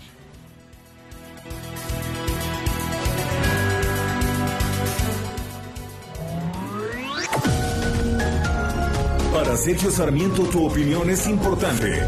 Escríbele a Twitter en arroba Sergio Sarmiento. En Soriana, la Navidad es de todos. Aprovecha que en detergentes 1, 2, 3, Volt o Foca en todas sus presentaciones, compras uno y te llevas el segundo al 50% de descuento. Sí, al 50% de descuento. Soriana, la de todos los mexicanos. A diciembre 6, aplican restricciones. Válido en Hiper y Super. Como espuma que inerte lleva el caudaloso río. Flor de azalia, la vida en su avalancha te arrastró. Pero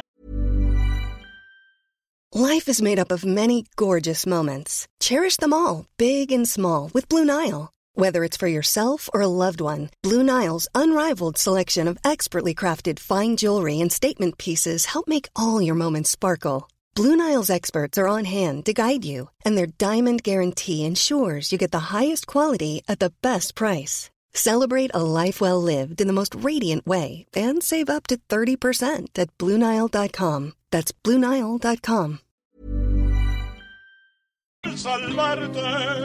hallar pudiste protección y abrigo, donde curar tu corazón herido por el dolor. Tu sonrisa refleja el paso de las horas negras. Bueno, y estamos acostumbrados a escuchar a Jorge Negrete interpretaciones de música de mariachi, pero también, también en estas, en estos boleros como Flor de, de Azalea de Manuel Esperón, pues escuchamos Flor de Azalea sería la forma correcta de pronunciarlo. eh, eh, escucha, es, eh, que es de Manuel Esperón, escuchamos, me parece que la voz de Jorge Negrete en su máxima expresión. Que al amanecer a tu ventana llega para ver. Bueno, son las 8 de la mañana con 36 minutos. Y despertarte. Ah, qué bonito, qué bonito se escucha esta mañana. Y bueno, eh, nos dice una persona al auditorio, buenos días, es un gusto escucharles, que tengan un buen inicio de semana, excelente elección de música para hoy, Jorge Negrete, el charro cantor, saludos desde Santo Tomás en el Estado de México, lo que nos dice Silvia López Matías, y dice un fuerte abrazo para minorar este frío, muchas gracias, doña Silvia. Y dice otra persona de nombre Rodolfo, estoy de acuerdo con Muñoz Ledo en el desgajamiento del poder, tanto poder corrompe. Nos eh, comenta Camilo Benítez Pérez, buen día Lupita y Sergio. Ay, México, no te rajes, aunque tengas un pésimo presidente. Bueno, son las 8 de la mañana con 37 minutos. La Fiscalía General de Justicia de la Ciudad de México investiga lesiones culposas causadas por un conductor que presuntamente conducía en estado de ebriedad y atropelló a 12 ciclistas que viajaban en peregrinación rumbo a la Basílica de Guadalupe. Jorge Almaquio nos tiene la información. Gracias, Sergio Lupita, amigos. Así es, inició una carpeta de investigación por la probable comisión de los delitos de lesiones culposas por tránsito de vehículo y resistencia de particulares tras los hechos ocurridos la mañana de este domingo sobre calzada de Tlalpan. Células de la Dirección General de Atención a Víctimas adscritas a la Coordinación General de Investigación de Delitos de Género se desplazaron tanto al lugar de los hechos, así como a los hospitales a los que fueron trasladados las personas lesionadas para brindarles a sus familiares el acompañamiento jurídico y psicológico necesario. El personal de la Fiscalía General de Justicia estableció contacto con los directores de cada nosocomio a fin de brindarles atención integral a las víctimas. También personal de la Coordinación General de Investigación Forense y Servicios Periciales, expertos en criminalística, fotografía, tránsito terrestre e identificación forense, eh, pues iniciaron los peritajes correspondientes a fin de pues llevar a cabo toda la investigación necesaria dentro de esta carpeta de investigación. Como cada año, los integrantes del Club Xochimilco salieron a las 7 de la mañana en esta peregrinación desde el centro de la alcaldía hasta la Basílica de Guadalupe sin imaginar lo que les iba a ocurrir. Momentos antes de las 7 horas con 50 minutos, un auto gris arrolló a parte del contingente, resultando lesionados 12 ciclistas y corredores. Cristian Castillo Flores, también corredor e integrante de este club, relata que venía metros atrás del grupo cuando vio el impacto del vehículo en contra de sus compañeros. Escuchemos. Íbamos tratando, este, el carro va en el tercer, cuarto carril, se pega y nos avienta. Yo, yo iba aproximadamente 15 metros atrás, yo vi todo. Sí, ¿cómo los aventó? Los aventó literal, o sea, los fue a aventar, ahí va el propósito. Le comento, iba en el tercer carril y se pasa hasta la, hasta la lateral. Con fe y esperanza iban recorriendo este esta ruta rumbo al Templo Mariano y por esta situación, esperando que todos estén bien, manifestó Cristian que pide justicia a las autoridades capitalinas. Así lo dijo. Justicia nada más, la verdad justicia porque destroza muchos sueños de cada persona. Son sueños, son muchos sueños. Dices tú, personas que íbamos a, ver a la, a la Virgen una, la fe y pues aparte dices, no estamos haciendo nada malo más que haciendo deporte, ¿no? En tanto se realiza la indagatoria correspondiente, eh, tanto el conductor del vehículo tipo sedán y su acompañante pues se encuentran a disposición del agente del Ministerio Público de la Fiscalía de Investigación Territorial en Coyoacán, quien será quien va a determinar la situación jurídica de ambas personas. Sergio Lupita, amigos, el reporte que les tengo. Pues Jorge Almaquio, qué, qué duro. Eh, las imágenes que yo he visto sí muestran cómo el, el auto cambia de, de, carril de forma brusca y se lanza aparentemente directo contra los ciclistas. Puede ser el estado de ebriedad o puede ser, como decía esta persona que, eh, que, que, aparece ahí, este pues que quiso arrollar a los ciclistas. No sé si, si eso haya sido su intención, pero, pero el resultado es impresionante. Así es, efectivamente, y le preguntábamos si conocían ellos al, al, conductor, si alguna vez lo habían visto, él dice, él dice que no, él eh, manifestó que nunca lo habían visto y que le resulta sospechoso esta situación, pero pues pueden ser ambas situaciones, que se quedó dormido y perdió el control del auto o que definitivamente iba en contra de ellos, pero hasta el momento no se ha identificado realmente la causa que provocó esta lamentable situación, Sergio. Pues muchísimas gracias, Jorge Almaquio, un fuerte abrazo. Igualmente, buen día, hasta luego. Qué, qué, duro es este, cuando, cuando lo ves ya en video, eh, no, te das cuenta tremendo, que, que, que, es, que, es, una salvajada realmente. Y sí, la primera impresión que te da es que este tipo decidió investir directamente sí. Oye, a los ciclistas. Y, y, la verdad es que las personas que van en la bicicleta ni siquiera se enteran, porque sí, si les, hubieran los, los escuchado atrás, sí. algún ruido o algo, a lo mejor se eh, pueden hacer a, a, la banqueta, pero pues ni siquiera eso eh, los eh, atropelló de manera pues eh, franca, ¿no?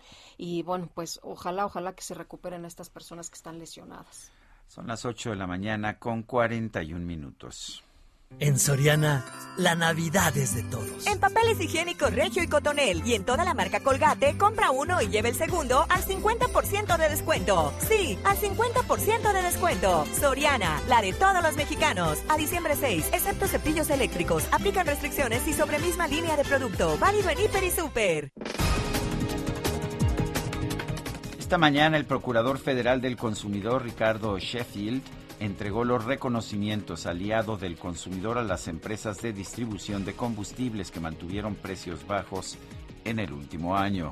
Todos estos empresarios y empresas han sido verificadas también por la unidad de inteligencia financiera para constatar que no comercian ni con gas ni, ni gasolina robada, que pagan sus impuestos, en otras palabras, que son empresas y empresarios ejemplares y que son solidarios con los consumidores porque han mantenido precios bajos en promedio para el consumidor, márgenes muy razonables de utilidad y eso lo que les queremos reconocer a nombre del gobierno federal. Bueno, por su parte, el presidente López Obrador anunció que va a visitar los estados del país que presentan mayores niveles de violencia para revisar sus planes de seguridad.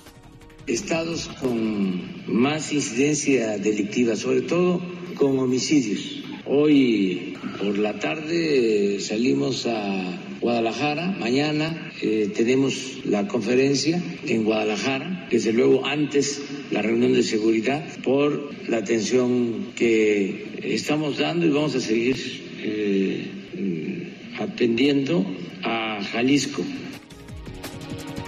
Las autoridades de Morelos confirmaron la localización de 11 cuerpos inhumados ilegalmente. Cuatro fueron encontrados a fines de noviembre en el municipio de Yecapixtla. Y el Consejo Mundial de Viajes y Turismo llamó a la comunidad internacional a crear un portal digital global que permita a los viajeros compartir electrónicamente sus certificados de vacunación contra el COVID-19.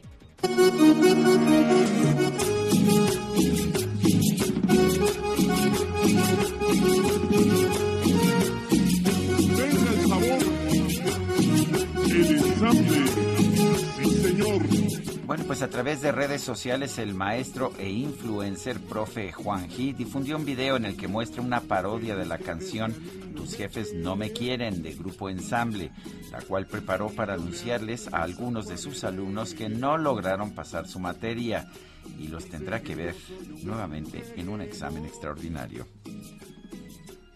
Que te busco solo para joder ya no tocará vernos en el extra. Mejor no te agüites y ponte a estudiar. Así a veces pasa, ya ni te preocupes. Ojalá que no te pegue tu mamá. Reprobaste. Para que no entregas sus bueno, ¿qué te puedo decir, Guadalupe? Ay, ese profe. Ese profe, ¿verdad? Qué bueno. pónganse a estudiar, chavos, porque si no, sí, como dice el profe Juanji, los van a tronar. Bueno, pues son las, uh, son las 8 de la mañana con 45 minutos, 8 con 45. Bueno, y le comento a usted que el 74.8% del territorio de las ciudades en el Estado de México está en suelo no apto por condiciones naturales, lo que quiere decir que el crecimiento urbano en la entidad es por condiciones sociales económicas, es lo que asegura Nina Carolina Izábal Martínez, directora de Planeación Urbana de la Secretaría de Desarrollo Urbano Estatal, dijo que se requieren estrategias de mitigación apropiada para que si alguien se quiera sentar pueda hacerlo y sea seguro, para que no pase lo que hemos visto siempre, ¿no? Que hay eh, situaciones en las que las personas se van a estos asentamientos irregulares y después hay problemas graves, eh, eh, hay situaciones como las que vimos hace algunos, algunas semanas donde se cae una piedra y aplasta casas y bueno, pierden la vida personas. Así que, bueno, pues hay desorden territorial, el suelo no es adecuado y pues que las autoridades pongan orden entonces, ¿no? Bueno, y ah, vamos con otros temas. Pobladores del municipio de Tres Valles, en la cuenca del Papaloapan, denunciaron la desaparición forzada de 11 personas que se manifestaban contra Pemex. Juan David Castilla tiene la información. Adelante, Juan David. Muy buenos días, Sergio Lupita. Los saludo con mucho gusto desde el estado de Veracruz. Así es, estos hechos ocurrieron el pasado martes 30 de noviembre por la noche. La gente señala directamente a los elementos de la Fuerza Civil, que son adscritos a la Secretaría de Ciudad Pública de Veracruz, de levantar a los campesinos de la localidad Los Naranjos. Los hechos ocurrieron cuando los pobladores, junto con otras personas, se manifestaban para exigir a Petróleos Mexicanos la reparación de un camino vecinal que había sido resultado ya bastante afectado por el paso de maquinaria y han pasado más de 72 horas, Sergio Lupita, sin saber de las 11 personas. Y es por esto que durante el fin de semana sus familiares protestaron, cerraron la carretera federal 145 a la altura de la localidad La Granja entre los municipios de Tres Valles y Tierra Blanca, y esto para exigir a las autoridades que informen sobre su paradero. Cabe recordar que el día de la desaparición los pobladores protestaban afuera de las compañías Gómez y Capiti, que son subsidiadas de Pemex, mismas que llevan a cabo maniobras de exploración y donde el paso de los vehículos de carga pesada han ido destruyendo el camino. Decirle, Sergio Lupita, que la gente eh, ha protestado varias veces para exigir la reparación de esta arteria vehicular. Sin embargo, la noche del pasado martes, grupos antimotines se presentaron en el plantón y detuvieron a las 11 personas, entre ellas cuatro adultos mayores, quienes observamos en algunos videos que circulan en redes sociales, no se opusieron al arresto. Sin embargo, hasta el momento, los familiares no han sido informados sobre los delitos que se les imputan a los detenidos y ni siquiera si fueron este, ingresados a un reclusorio del estado de Veracruz. Y es por este motivo que están pidiendo estos familiares la intervención del gobernador del estado, Cuitlavo García Jiménez, para que sea aclarada la situación. Sergio y Lupita. Juan David Castilla, muchas gracias. Excelente día, hasta luego. Igualmente, buenos días. Si un incendio en la Sierra de Sonora lleva más de 48 horas, ¿y qué cree usted? Pues de plano ha sido muy difícil extinguirlo. Y Gerardo Moreno, cuéntanos, danos detalles, buenos días. Hola, ¿qué tal Sergio y Lupita? Muy buenos días. Es un gusto saludarlos desde Sonora, donde como bien comentas, un incendio forestal que hasta el momento aún no se sabe cómo inició, tiene ya más de 48 horas consumiendo la Sierra Alta del estado ubicada alrededor del municipio de Aconchi y pues no se ha podido ser extinguido por los brigadistas. Te platico que el siniestro comenzó desde el pasado viernes en la zona conocida como el Cajón del Diablo, que está colindante entre los municipios de San Felipe de Jesús y Rayón, afectando también a los cerros que se conocen como el Congreso y los Locos. Juan González Alvarado, titular de la Coordinación Estatal de Protección Civil, eh, platicó que se están coordinando autoridades federales de la Comisión Nacional Forestal para tratar de sofocar este incendio forestal. Indicó que en el área ya se está trabajando brigadistas de la CONAFOR y también de la Secretaría del Medio Ambiente y Recursos Naturales, quienes están midiendo la cantidad del área afectada y el impacto que tendrá al medio ambiente. También se sumaron personal de bomberos de los municipios de Imulis, Cumpas y Rayón para tratar de apoyar a los brigadistas que siguen combatiendo el incendio lo que primero que buscan hacer es tratar de que ya no se siga extendiendo más en el área y ya después poder extinguirlo al 100%. Sin embargo, ya después de varios días de trabajo, pues no se ha logrado controlar este siniestro que pues que está consumiendo aquí la sierra de Sonora y pues se siguen los trabajos todavía el día de hoy, pues buscar, eh, como te comentaba, tratar de controlarlo primeramente. Muy bien, pues muchas gracias Gerardo. Gracias, buen día. Buenos días. En Jalisco se realizó la jornada de consulta ciudadana sobre el pacto fiscal. ¿Qué es esta consulta ciudadana? Vamos a preguntarle al propio gobernador de Jalisco, Enrique Alfaro. Lo tenemos en la línea telefónica. Señor gobernador, buenos días. Cuéntenos, ¿qué es esta consulta ciudadana sobre el pacto fiscal y cuáles han sido los resultados? Buenos días, Sergio Lupita. Hola, ¿qué tal? saludarlos. Eh, ha sido una consulta muy exitosa. Eh, van hasta el momento a la mitad de la eh, consulta eh, alrededor de 250 mil jaliscienses que han salido a expresar su opinión sobre el futuro del pacto fiscal eh, para nuestro Estado en su relación con la Federación.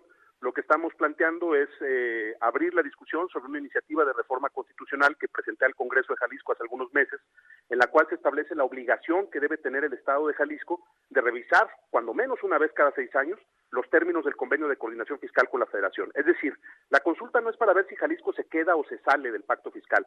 La consulta es para dejar en claro que no vamos a seguir permitiendo que haya un convenio que ni siquiera se revise, un convenio que no está siquiera suscrito por una de las partes, porque al final de cuentas lo que queremos definir es cómo logramos que los impuestos que pagamos los jaliscienses puedan tener un destino que les sirva a los jaliscienses. No queremos quitarle dinero a otros estados, no queremos eh, salirnos eh, del eh, pacto federal ni dejar de ser mexicanos ni mucho menos, pero lo que sí queremos es que haya un trato justo para un Estado que le aporta mucho a la economía y que no ve reflejado esa aportación en eh, el trato que la Federación nos da en la distribución del presupuesto de toda la nación.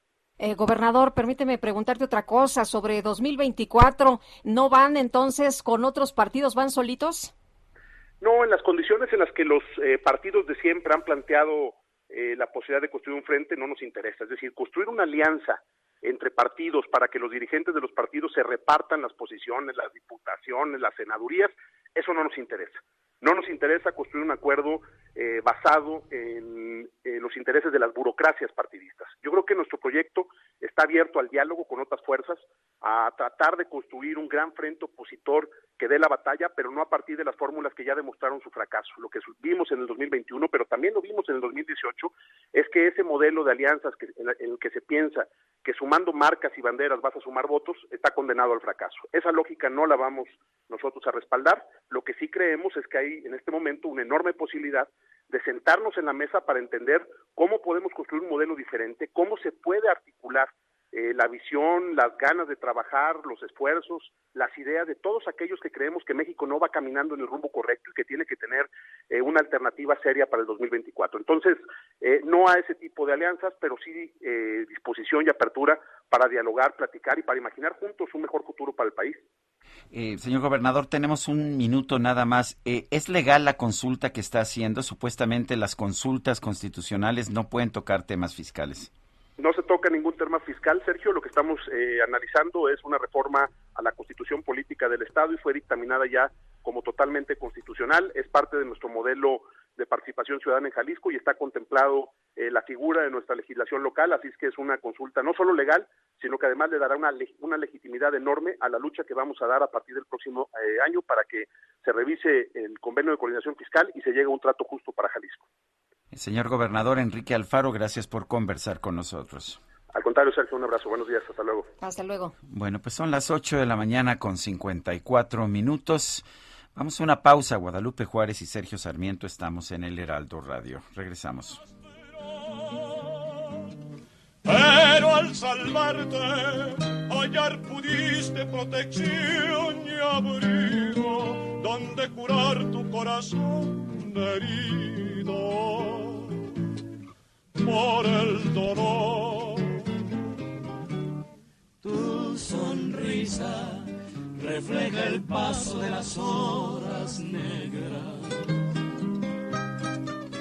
Tu mirada, la más amarga desesperación. Hoy para siempre Sergio Sarmiento y Lupita Juárez quieren conocer tu opinión, tus comentarios o simplemente envía un saludo para ser más cálida esta mañana. Envía tus mensajes al WhatsApp 5520 109647.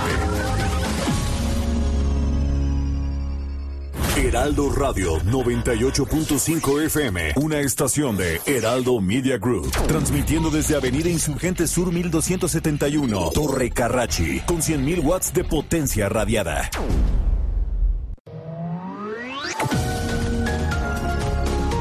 Continuamos con Sergio Sarmiento y Lupita Juárez por El Heraldo Radio.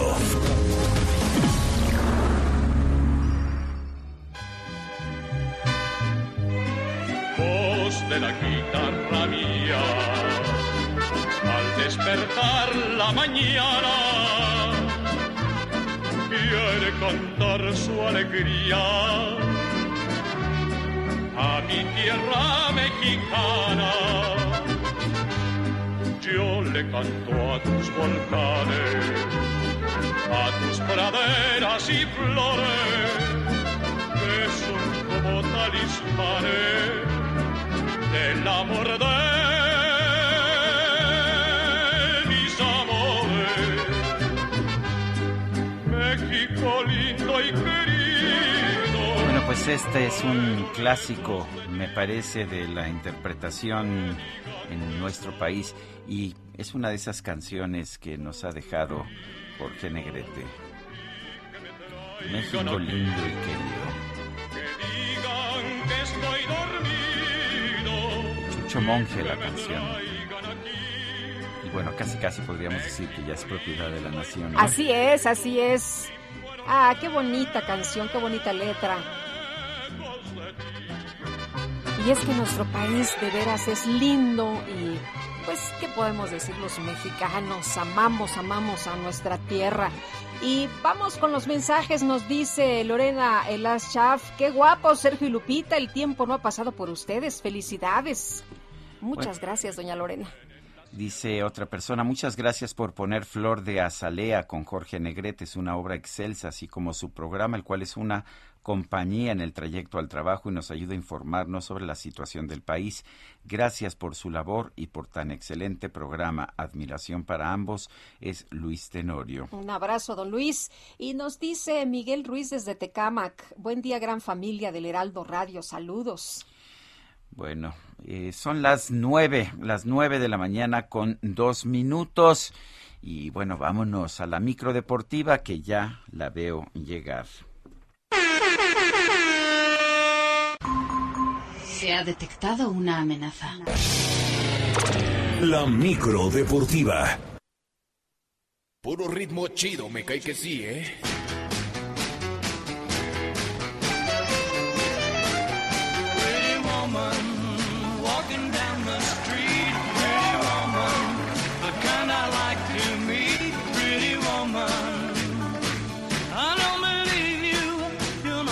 Bueno, ¿y qué te puedo decir? Guadalupe Roy Orbison también es un cantante que pudimos haber estado celebrando el día de hoy, recordando, ya que falleció el 6 de diciembre de 1988. Pero ya sabes, la micro deportiva lo recuerda. Hola, Julio Romero, ¿cómo estás? Muy bien, Sergio Lupita, amigos del auditorio, qué placer saludarles arrancando la semana. Efectivamente, ya saben que la micro es plurimusical y entonces, pues sí, el señor Roy Orbison, ¿no? Con su canción más, famosi, más, famosa, ¿no? La famosa Pretty Woman. Pues, eh, pues con esto, con esto estamos arrancando esta semana. Oigan, lista la gran final del fútbol mexicano. El equipo de los Esmeraldas de León estará enfrentando a los rojinegros del Atlas en unas semifinales que se definieron por la posición en la tabla.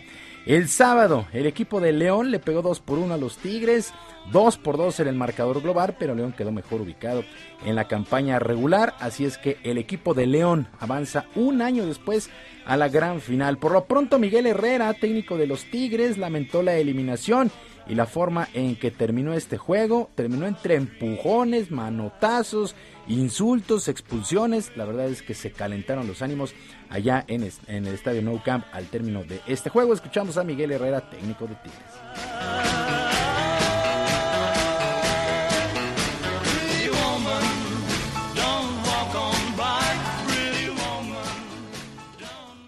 respetamos a los rivales y, nuestra afición respeta a los rivales y aquí no hubo eso. Nos bañaron, nos aventaron de todo, pasaron todos ellos, nos empujaron. Creo que les faltó un poquito a, gente de la banca y no jugadores, que es lo más lamentable, porque los jugadores estaban tranquilos y lo más lamentable que la gente que no, que no está caliente por el partido, todos estamos calientes y, estamos vibrando el juego, pero la que se supone que debe estar más tranquila, que son los cuerpos técnicos, es la que organiza todo este relajo.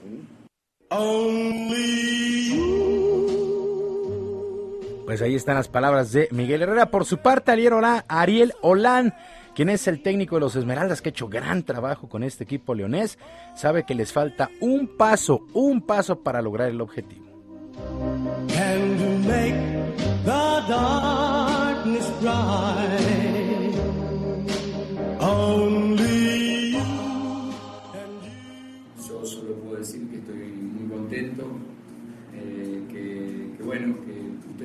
Preguntaron muchas veces qué opinaba del formato de liguilla y el formato de liguilla tiene estas cosas.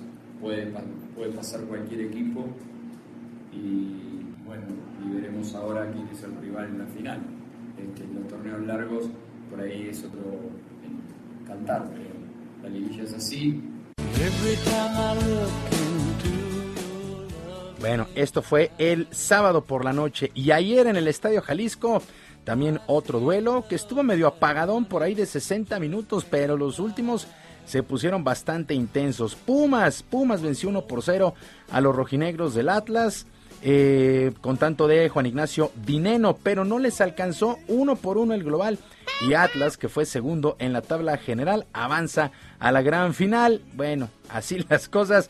El conjunto universitario veo cortada su racha, su buen paso en esta liguilla y quedaron fuera justamente por esta posición en la tabla. Andrés Lilini, técnico de Pumas, reconoció que fueron superados en los dos duelos por los rojinegros.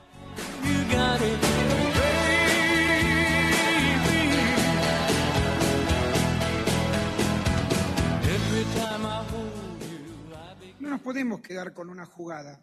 Eh, la verdad que eh, no fuimos más que el rival en los 90 minutos, bueno, casi más de 100 minutos, no, no fuimos más que Atlas.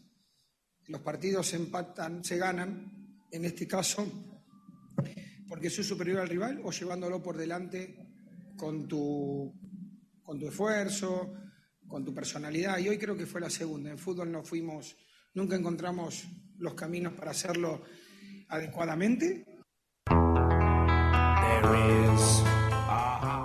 Por su parte, el Atlas, el Atlas llega a una final 22 años después y buscará apenas su segundo título después de que lo obtuvieran en el lejano 1951. Afición, directiva, jugadores y cuerpo técnico que es encabezado por Diego Coca están más que ilusionados.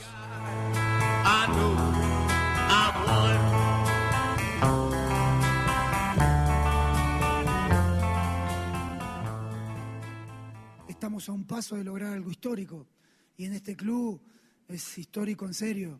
Somos conscientes, somos conscientes de cómo está la ciudad, de cómo está la gente, pero depende de nosotros, así que no podemos aflojar. Vamos a festejar, vamos a estar contentos, nos vamos a, concentrar como siempre, vamos a descansar, vamos a recuperar jugadores, vamos a analizar el rival y vamos a disfrutar de jugar una final del fútbol mexicano que Atlas hacía muchísimos años que no la disputaba. Jueves y domingo serán los duelos, la ida en León, eh, la vuelta en el Jalisco el próximo domingo. En el transcurso del día se darán a conocer los horarios. Semana 13 en el fútbol americano de la NFL, semana bien emocionante y arrancamos con el Pittsburgh contra Baltimore. Ganaron los acereros 20 a 19 en una de las decisiones más polémicas de lo que va de la campaña. John Harbaugh el head coach de Baltimore empató, bueno, anotaron y estaban a solamente un punto, el punto extra para forzar los tiempos extras. Él decide ir por la conversión para ganar el juego prácticamente con el reloj en cero. No lo logran y le regalan el triunfo a los acereros de Pittsburgh. Fue un juegazo el de ayer entre Baltimore y Pittsburgh. Sí, pierden los cuervos, pero como aficionados se les agradece, ¿no? Que pues, eh, pues, echen toda la carne al asador. Bueno, Detroit, los Leones de Detroit por fin ganaron su primer duelo de la campaña. Vencieron 29 a 27 a los vikingos de Minnesota, primera victoria de este equipo de los Leones. Miami, cinco consecutivas, 20 a 9 venció a los gigantes de Nueva York. Washington, el Washington Football Team, 17 a 15 sobre los Raiders. Mientras que en el domingo por la noche los jefes de Kansas City sin problemas 22 a 9 sobre los Broncos de Denver. Para hoy en la noche los Patriotas de Inglaterra estarán enfrentando a los Bills de Buffalo. Lo más destacado en esta semana 13, 13 semanas ya en la NFL. Y el piloto británico Lewis Hamilton de Mercedes ganó el Gran Premio de Arabia Saudita y con este resultado empató en la cima de la clasificación de pilotos al holandés Red Bull Max Verstappen 369.5 puntos y todo se define en Abu Dhabi el próximo fin de semana. La carrera pues de todo, tres reinicios, banderas amarillas, banderas rojas, por cierto, eh, esto terminó por afectar al mexicano Sergio Pérez, que no pudo terminar la carrera por un contacto con el francés Charles Leclerc. Con este impacto, el tapatío finalizará en el cuarto lugar de la clasificación. Mientras que en constructores, Mercedes tiene 587.5 puntos, Red Bull 559.5. Así las cosas con la, eh, la Fórmula 1, que se define el próximo fin de semana. Muchas posibilidades de nueva cuenta para eh, Lewis Hamilton de ser campeón con Mercedes. Mientras que en el automovilismo de nuestro país, Noel León se proclamó campeón de la NASCAR Challenge pues en la última fecha, la 12 de la NASCAR Pig, que se corrió justamente en Amozoc, allá en Puebla, pues Noel León, León se proclamó campeón. La escudería Alexandro Racing, patrocinado por cierto por Grupo Andrade y pues el Heraldo de México, por supuesto, pues estuvo eh, con todo. Eh, pues las habilidades al volante de este piloto regiomontano, Noel León, pues le ayudaron, le ayudaron para proclamarse campeón. Se fue ya una temporada más en la NASCAR México, que cerró después de 12 fechas allá en, eh, en el Autódromo Miguel E. Abed en Amozoc, allá en Puebla. Pues así las cosas también, el automovilismo nacional pues destaca. Y ya para finalizar, Rusia, Rusia campeón de la Copa Davis de tenis, venció en una interesantísima final allá en Madrid a Croacia, dos puntos a cero muy buenos duelos, ¿no? Con Daniel Medvedev, que está en plan grande en esta temporada. Una eh, Copa Davis que cambió ahora el formato, me pareció atractivo, la verdad es que me pareció atractivo. Exactamente, juntaron en... en Madrid y fue emocionante. Rusia, campeón de la Copa Davis de tenis. Sergio Lupita, amigos de la auditorio, la información deportiva este lunes, que es una extraordinaria semana para todos. Muchas gracias, mi querido Julio, muy buenos días. Buenos días.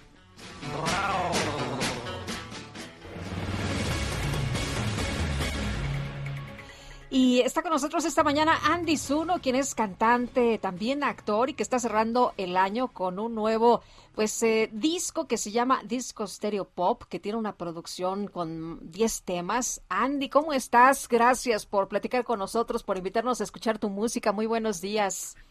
Muy buenos días, al contrario, muchas gracias a ustedes por, por abrirme el espacio, por hacer que mi lunes empiece de la mejor manera, platicando con ustedes y presentando este disco Stereo Pop. Gracias de verdad. Cuéntanos de esta producción. Pues muy contento, recién estrenadito, lleva un par de semanas que aterrizó en las plataformas digitales.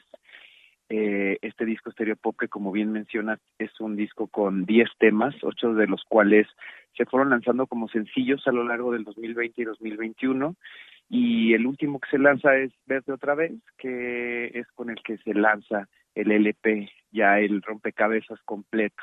Es un disco esencialmente pop como lo que dice, como lo dice su título, haciendo una exploración y un poco de juego con, con sonidos del disco, de los, de la música disco de los setentas, algo de cuerdas setenteras de la música discotequera, sintetizadores ochenteros, algunas canciones grabadas en aquellas décadas y traídas ahora a un, a un nuevo sonido, a un sonido más actual. Y, y eso, transita por el electropop, por la balada romántica, por eh, un poco urbano pop, que es un género que yo no había experimentado y que la verdad el resultado me, me, me, me ha sorprendido bastante y contento con la respuesta del público. Creo que ha sido muy favorable, creo que el pop tiene esa cualidad, ¿no? Es, es muy complaciente en muchos casos y en el mejor de los sentidos, ¿no? Es, es apapachadora, cabe en cualquier momento del día, cabe en cualquier momento de la noche, nos acompaña y creo que sí, sí es parte del soundtrack de la vida de la mayoría de nosotros de alguna u otra manera, directa o indirectamente. Eh, Andy, ¿vas a tener alguna presentación en vivo o todavía eso está descartado? Pues todavía en eso estamos, Sergio. Mucho qué gusto saludarte. Eh, pues la verdad es que las cosas, desafortunadamente, en cuestión de, de, de presentaciones en vivo, como todavía está un poco eh, rara la cosa, hemos estado tratando de, de mover eso. Justo el último sencillo, que es Verte otra vez, es un dueto con Laura Flores y tenemos muchísimas ganas de armar un espectáculo juntos, tener la oportunidad de hacer un show eh, con el pretexto de, de, de, este, de esta colaboración. Y en eso estamos, estamos cambiando justo como para lograr mm, aterrizarlo en el escenario, porque yo sí creo que es la culminación de presentar un nuevo material, ¿no? Estar frente al escenario con el público en vivo, con los músicos y realmente eh, viajar a través, ¿no? De, de la música. Muy bien, pues Andy, muchas gracias, mucho éxito, felicidades y qué bueno que pudiste platicar con nosotros esta mañana de tu nueva producción. Al contrario, muchísimas gracias a ustedes, que tengan un excelente día. Son las nueve con quince minutos. La Asociación Mexicana de Distribuidores de Energéticos, la AMDE, así como la Cámara Nacional del Autotransporte de Carga, Canacar, y distintos, ah, distintas organizaciones, entre ellos el, CC, el CCE y la Coparmex, están haciendo un llamado a la Comisión Reguladora de Energía para privilegiar el diálogo y brindar claridad en la operación de terminales de almacenamiento y distribución de combustibles del país. Desde, desde octubre de 2021, personal de la CRE sin fundamentos legales, dice este comunicado, empezó a solicitar permisos para que los tractocamiones pudieran ingresar a las terminales, las cuales no son reguladas por esta comisión, Adicionalmente, en un creciente número de casos, las terminales han sido clausuradas o sus operaciones han sido limitadas administrativamente por la CRE y otras autoridades. Estas acciones han causado incertidumbre entre los transportistas, el personal de las terminales y los distribuidores de combustibles. Eh, estamos convencidos de la necesidad de fomentar la formalidad en el transporte y suministro de combustibles en el país. Sin embargo, esperamos también que las acciones realizadas por la autoridad sean consistentes con las regulaciones, es lo que dice este comunicado de estas organizaciones empresariales. Bueno, ayer, ayer 12 peregrinos que circulaban sobre calzada de Tlalpan fueron atropellados por un automovilista en, eh, pues al parecer, estado de ebriedad. Vamos a platicar con Martí Batres, secretario de Gobierno de la Ciudad de México. Martí, qué gusto saludarte esta mañana, eh, lamentablemente con esta información del atropellamiento. ¿Cómo siguen las personas? ¿Cómo siguen estos 12 peregrinos? Algunos ya se les dio de alta, están eh, pues todavía hospitalizados. Cuéntanos un poco poco de, esto que ocurrió y también tengo entendido que hay dos personas detenidas. Eh, ¿Por qué se detiene al conductor y también al acompañante? Bueno, hay dos personas detenidas. El conductor está detenido porque se comprobó que efectivamente iba bajo los efectos del alcohol, lo cual pues tiene una consecuencia penal bastante grave y eh, eh, queda detenido, va a seguir detenido y por otro lado se detuvo al copiloto que bajó del coche y agredió a los ciclistas. Entonces eh, están los dos eh, detenidos por estas razones y eh, eso tiene que ver también con el objeto de que se tiene que proteger el interés de los ciclistas que fueron atropellados precisamente por estas personas. Ahora, respecto a los al estado de salud de los ciclistas, hay que decir que de los 12, cuatro ameritaron hospitalización. Fueron 12 los ciclistas lesionados, cuatro ameritaron hospitalización, dos ya se encuentran bien, pero hay otros dos que todavía están en una situación más delicada y se les sigue atendiendo en, este, en los hospitales. Me, me, llamó la atención cuando vi los videos de este tema, Martí, que eh, claramente el vehículo cambia de trayectoria para pues para lanzarse directamente contra los ciclistas. No sé si esto hasta donde sabemos lo hizo porque estaba en estado de ebriedad el conductor o, fue una agresión directa. ¿Y por qué en todo caso el, el, acompañante se bajó a agredir todavía más a los ciclistas? ¿Qué, ¿Cuál es el argumento que utilizó? No, lo que pasa es que evidentemente hay una reacción de los ciclistas frente a este hecho y todavía el, copiloto trató de, someterlos, de que no protestaran, de que no se indignaran. Entonces, eh, bueno, eh, evidentemente, pues el, copiloto este, también venía en estado de ebriedad y este, junto con el conductor, pues eh, traían esta conducta, esta actitud agresiva hacia los ciclistas. Eh, Martí, el, apoyo del eh, gobierno de la Ciudad de México es para hospitalización de estas personas o qué otro tipo de apoyo se está brindando? Se van a ver todas las formas de apoyo para ellos. Eh, la eh, está viendo la atención a las víctimas del atropellamiento, está el tema de la calidad, de la, perdón, de la atención médica de calidad y gratuita y la esta, atención a los familiares de los ciclistas que fueron lesionados. Eh, Martí, estas personas iban de Xochimilco, peregrinación a la Basílica de Guadalupe. Preguntarte, no se va a permitir la pernocta, ¿verdad?, para los peregrinos. No, precisamente este es un tema importante y qué bueno que preguntas, Lupita, porque este va a ser un operativo especial distinto al del año pasado, pero también diferente a los de los otros años antepasados, porque si bien, a diferencia del año pasado, que fue una ceremonia totalmente virtual, ahora eh, será una, eh, habrá, digamos, una visita presencial de los peregrinos.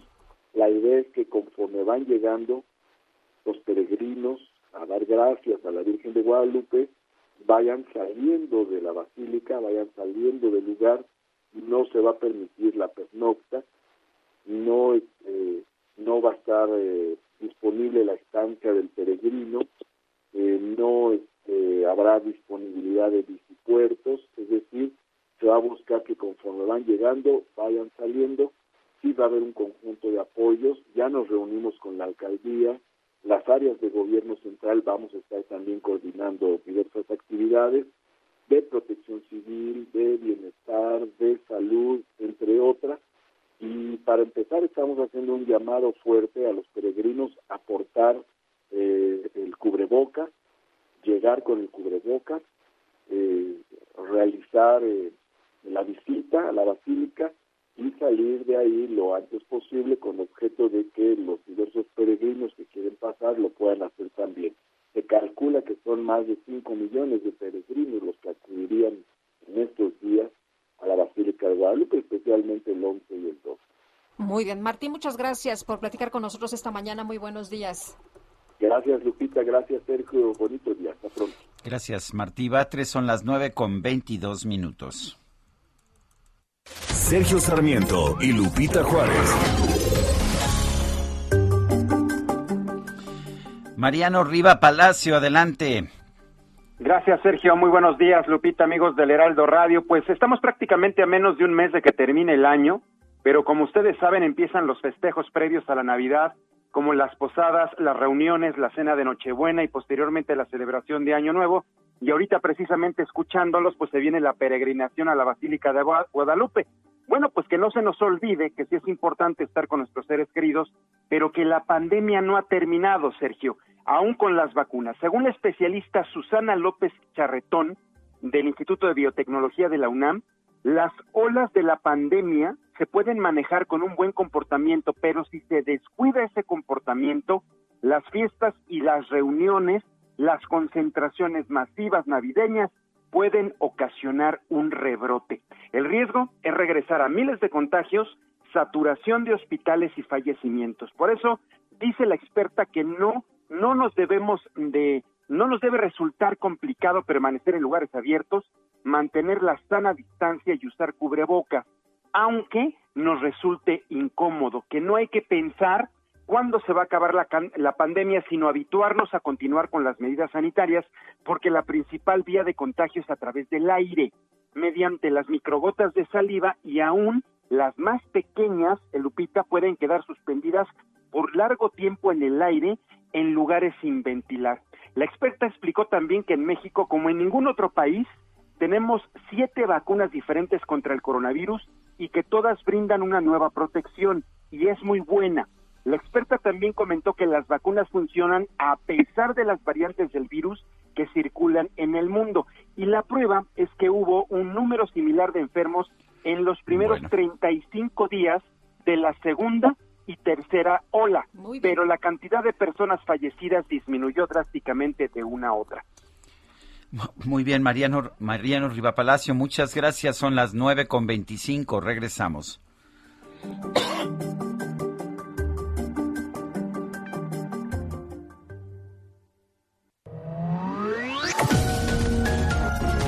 Sergio Sarmiento y Lupita Juárez quieren conocer tu opinión, tus comentarios o simplemente envía un saludo para ser más cálida esta mañana. Envía tus mensajes al WhatsApp 5520 109647. Heraldo Radio, la HCL se comparte, se ve y ahora también se escucha.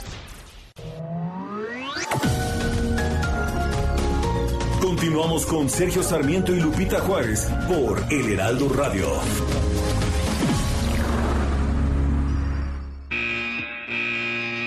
Los domis de choque revelan el daño que puedes sufrir al chocar en un auto. Reciben impacto tras impacto para evaluar qué autos nos protegen mejor. Solo los domis resisten choques. Tu familia no. ¿Sabías que en México se vendieron más de un millón y medio de autos de baja seguridad entre 2015 y 2020? Con autos más seguros y mejor información para los consumidores, se evitarían más de 5.000 muertes cada año. Exijamos autos más seguros para México. Infórmate en www.quetanseguroestuauto.org.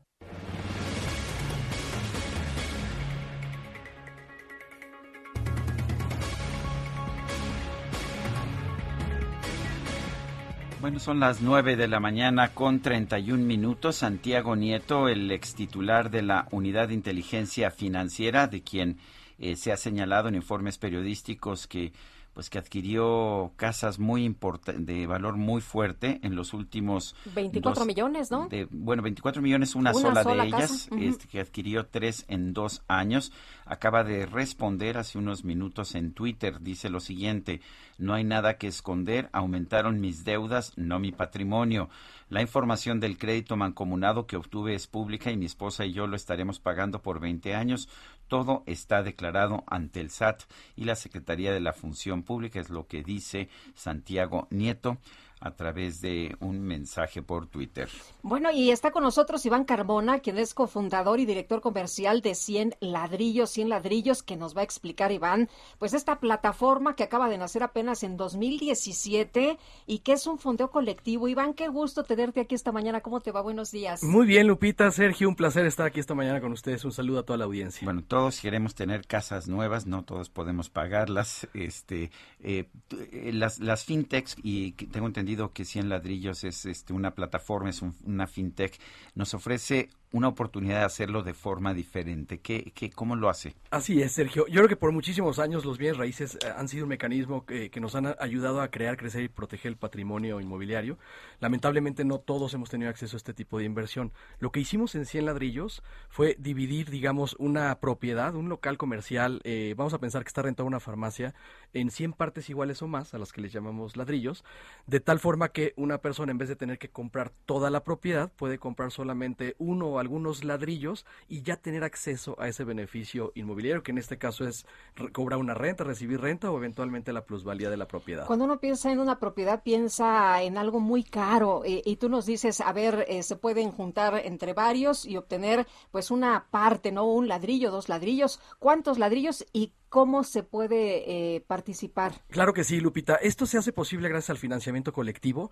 Eh, esto es una plataforma digital que eh, prácticamente todas las transacciones son 100% en línea y el financiamiento colectivo, digamos, es eh, a raíz de que se publicó la ley que regula instituciones de tecnología financiera, que en esencia eh, la tecnología está habilitando que ciertos servicios o inversiones o productos financieros se puedan eh, eh, ofrecer, digamos, de manera masiva y desde el punto de vista digital. Entonces, cuando tú te metes a la plataforma, pues ahí ves las propiedades que están disponibles, eliges la que más te gusta, inviertes todo es, a través de una transferencia electrónica, etcétera, y adquieres tu propiedad y tu cuenta la manejas 100% en línea. Bueno, eh, lo de la línea, por supuesto, es, uh, es muy útil y es muy práctico. No tenemos que ir a una sucursal, no tenemos que pagar los ladrillos de una sucursal. Todo eso me parece bien.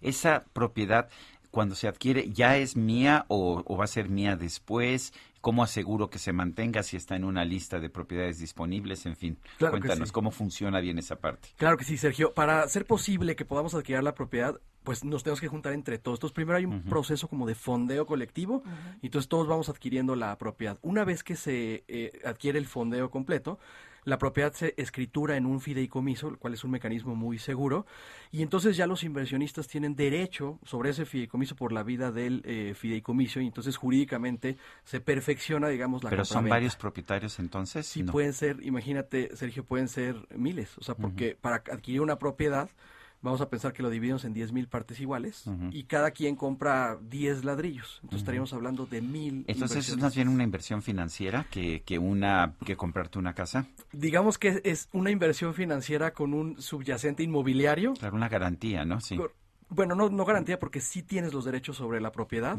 pero sí opera como un producto también financiero, pues porque te va a generar renta, es una inversión inicial que haces, este, esta renta pues te paga mes con mes y te deja un rendimiento anualizado. Pero sí dejar eh, muy, muy claro que tu inversión es 100% inmobiliaria, Sergio. Oye, ¿y cuánto, por ejemplo, si alguien tiene 5 mil pesos eh, o 2 mil pesos, ¿cómo, cómo eh, puede participar? Y, por ejemplo, si un día dice, yo ya no quiero eh, esta propiedad, yo ya no quiero mi, mi parte de la propiedad, ¿también puede vender? Claro, Lupita, en cienladrillos.com hay inversiones desde 5 mil pesos, hay incluso personas que venden su ladrillo desde 1.200 pesos, es lo que facilita el fondeo colectivo. Y eh, por supuesto, cuando ya quieras vender tu ladrillo, como cuando vas a vender una propiedad, lo pones a la venta en el mercado secundario al precio que tú elijas y entonces otro inversionista vendrá a adquirir tu propiedad. ¿Por qué? Pues porque ese ladrillo ya tiene un valor, eh, es una propiedad que está rentada, genera renta, etcétera. Entonces, en el mercado secundario, que somos la primer plataforma en México y Latinoamérica en haber lanzado el mercado secundario, que es el mercado secundario, la posibilidad de que otros vengan a ti a comprarte los ladrillos que tú adquiriste inicialmente en una campaña de fondo colectivo, ¿no? Bueno, pues suena muy interesante. ¿Qué tipo de rendimientos da esta inversión? El rendimiento inmobiliario. el rendimiento histórico, ¿cuál ha sido? Claro, el rendimiento inmobiliario tiene, se compone de dos elementos: la renta anual que tú recibes y, la, plusvalía cuando vende, exactamente. El, en renta estamos más o menos entre 7 y 8%. Tenemos propiedades, eh, sobre todo son locales comerciales, pisos de oficina y bodegas industriales. 7 y 8% nada más en renta, nada, más, en renta. O sea, en ingreso, lo cual es competitivo con, pues, con casi cualquier fondo de inversión. Exactamente, sí. Pero además tienes la revalorización, la plusvalía. Que estamos más o menos entre 10 y 15% ¿Al año? Al año. Exactamente. Entonces es muy interesante, ¿no? Totalmente. Y lo que está facilitando esto, Sergio, es que estamos teniendo acceso a, a propiedades, digamos, triple A que están rentados a buenos inquilinos y esto pues antes hubiera estado disponible solamente para quien puede comprar la propiedad completa. Completa, ¿no? Es a, veces imposible para muchas personas. Iván, ¿cómo obtiene más información eh, la, la, gente que nos está escuchando? ¿Cómo, cómo le hacen para, pues, para ver eh, cómo pueden participar también? Claro que sí, Lupita. Directamente en www.cienladrillos.com, 100 con número, 100ladrillos.com. En nuestras redes sociales estamos como 100 ladrillos. O tenemos un WhatsApp eh, en el 3327 84 34 38 20, 33 27 84 38 20. Ahí tenemos un equipo de más de 25 asesores inmobiliarios que hablan contigo para conocer tu perfil de inversión y ayudarte a resolver todas tus dudas, Lupita. Muy bien. Pues Iván, muchas gracias por venir con nosotros esta mañana, por platicarnos de 100 ladrillos. Gracias a ustedes, un placer. Buenos días. Son las 9 con 38, según datos del INEGI. La confianza del consumidor mexicano registró un crecimiento mensual de 1.7 puntos en noviembre y de 8.8 puntos anual. ¿Es bueno o es malo? Vamos a preguntar a Edgar Bielma Orozco, director general de Estadísticas Sociodemográficas del INEGI. Edgar Bielma Orozco, buenos días, gracias por tomar la llamada. ¿Qué tal, Sergio Lupita? Es un gusto platicar con ustedes, auditorio. Buenos días. Por lo menos es un repunte, ¿no? De la confianza al consumidor, aunque me imagino que viene de niveles muy bajos el año pasado. Es correcto, viene de, de una caída tanto en el ámbito laboral como en la confianza del consumidor, que está eh, junto de estos dos conceptos. Eh, dado que ah, inclusive muchos de estos indicadores no son más que el reflejo de la recuperación del mercado laboral en nuestro país por eso se está, de hecho, presentando este nivel de confianza. Recordemos que en las últimas cifras que publicamos de empleo hemos tenido una recuperación particularmente en el sector terciario de más de un punto porcentual particularmente eh, respecto al tercer, sector terciario que es comercio, hotelería, restaurantes, es decir, está habiendo una recuperación importante que se está reflejando en que la gente ahora sí tiene eh, eh, más trabajo del que solía tener hace un año y por lo tanto se dan estos incrementos en la confianza, Sergio y Lupita. Pero sí quisiera destacar un tema muy muy importante y es el es el rubro del ahorro en el cual todavía, eh, si bien en este momento y por las cuestiones cíclicas laborales que siempre en, los, en, en, el otoño-invierno es cuando hay más trabajo porque eh, hay más dinamismo económico, este, no, no debemos de olvidar que aún todavía la gente considera que ahorrar dentro de los próximos 12 meses no necesariamente lo ven como algo factible.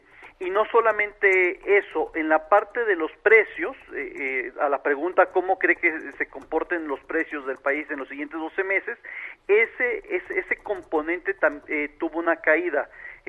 Sergio Lupita. Por lo tanto, también eso nos está poniendo un poquito en contexto. Sí, estamos mejor respecto al año pasado, que sin duda fue muy complejo, pero no necesariamente las condiciones que están actuales pudieran ser totalmente favorables. Otro indicador es comprar, construir o remodelar casas donde todavía no revierte su tendencia eh, negativa que venía eh, eh, dándose. Adelante. Edgar, por ejemplo, en el caso de, de los bienes como los muebles, la, la, la, lavadora, el televisor, los aparatos electrodomésticos, ¿ahí cómo reacciona la gente? ¿Si hay un poco de más confianza para tener este tipo de inversiones?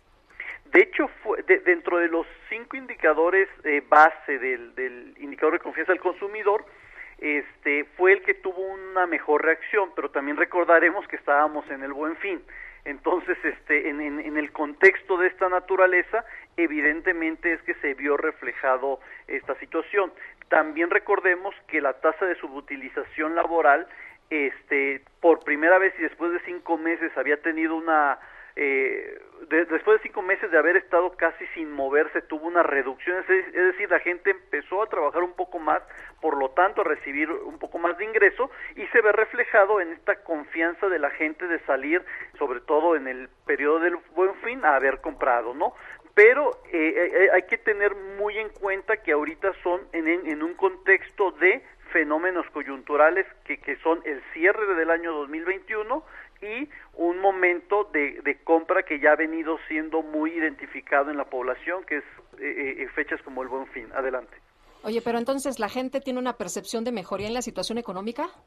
La gente sí tiene una percepción sin duda, tan es así que por eso tenemos un incremento respecto al año pasado de 8.8 puntos porcentuales, sin duda que, que, la, que le está teniendo, insisto, eh, pero considerando en el marco de temporalidad que nos encontramos. Lupita.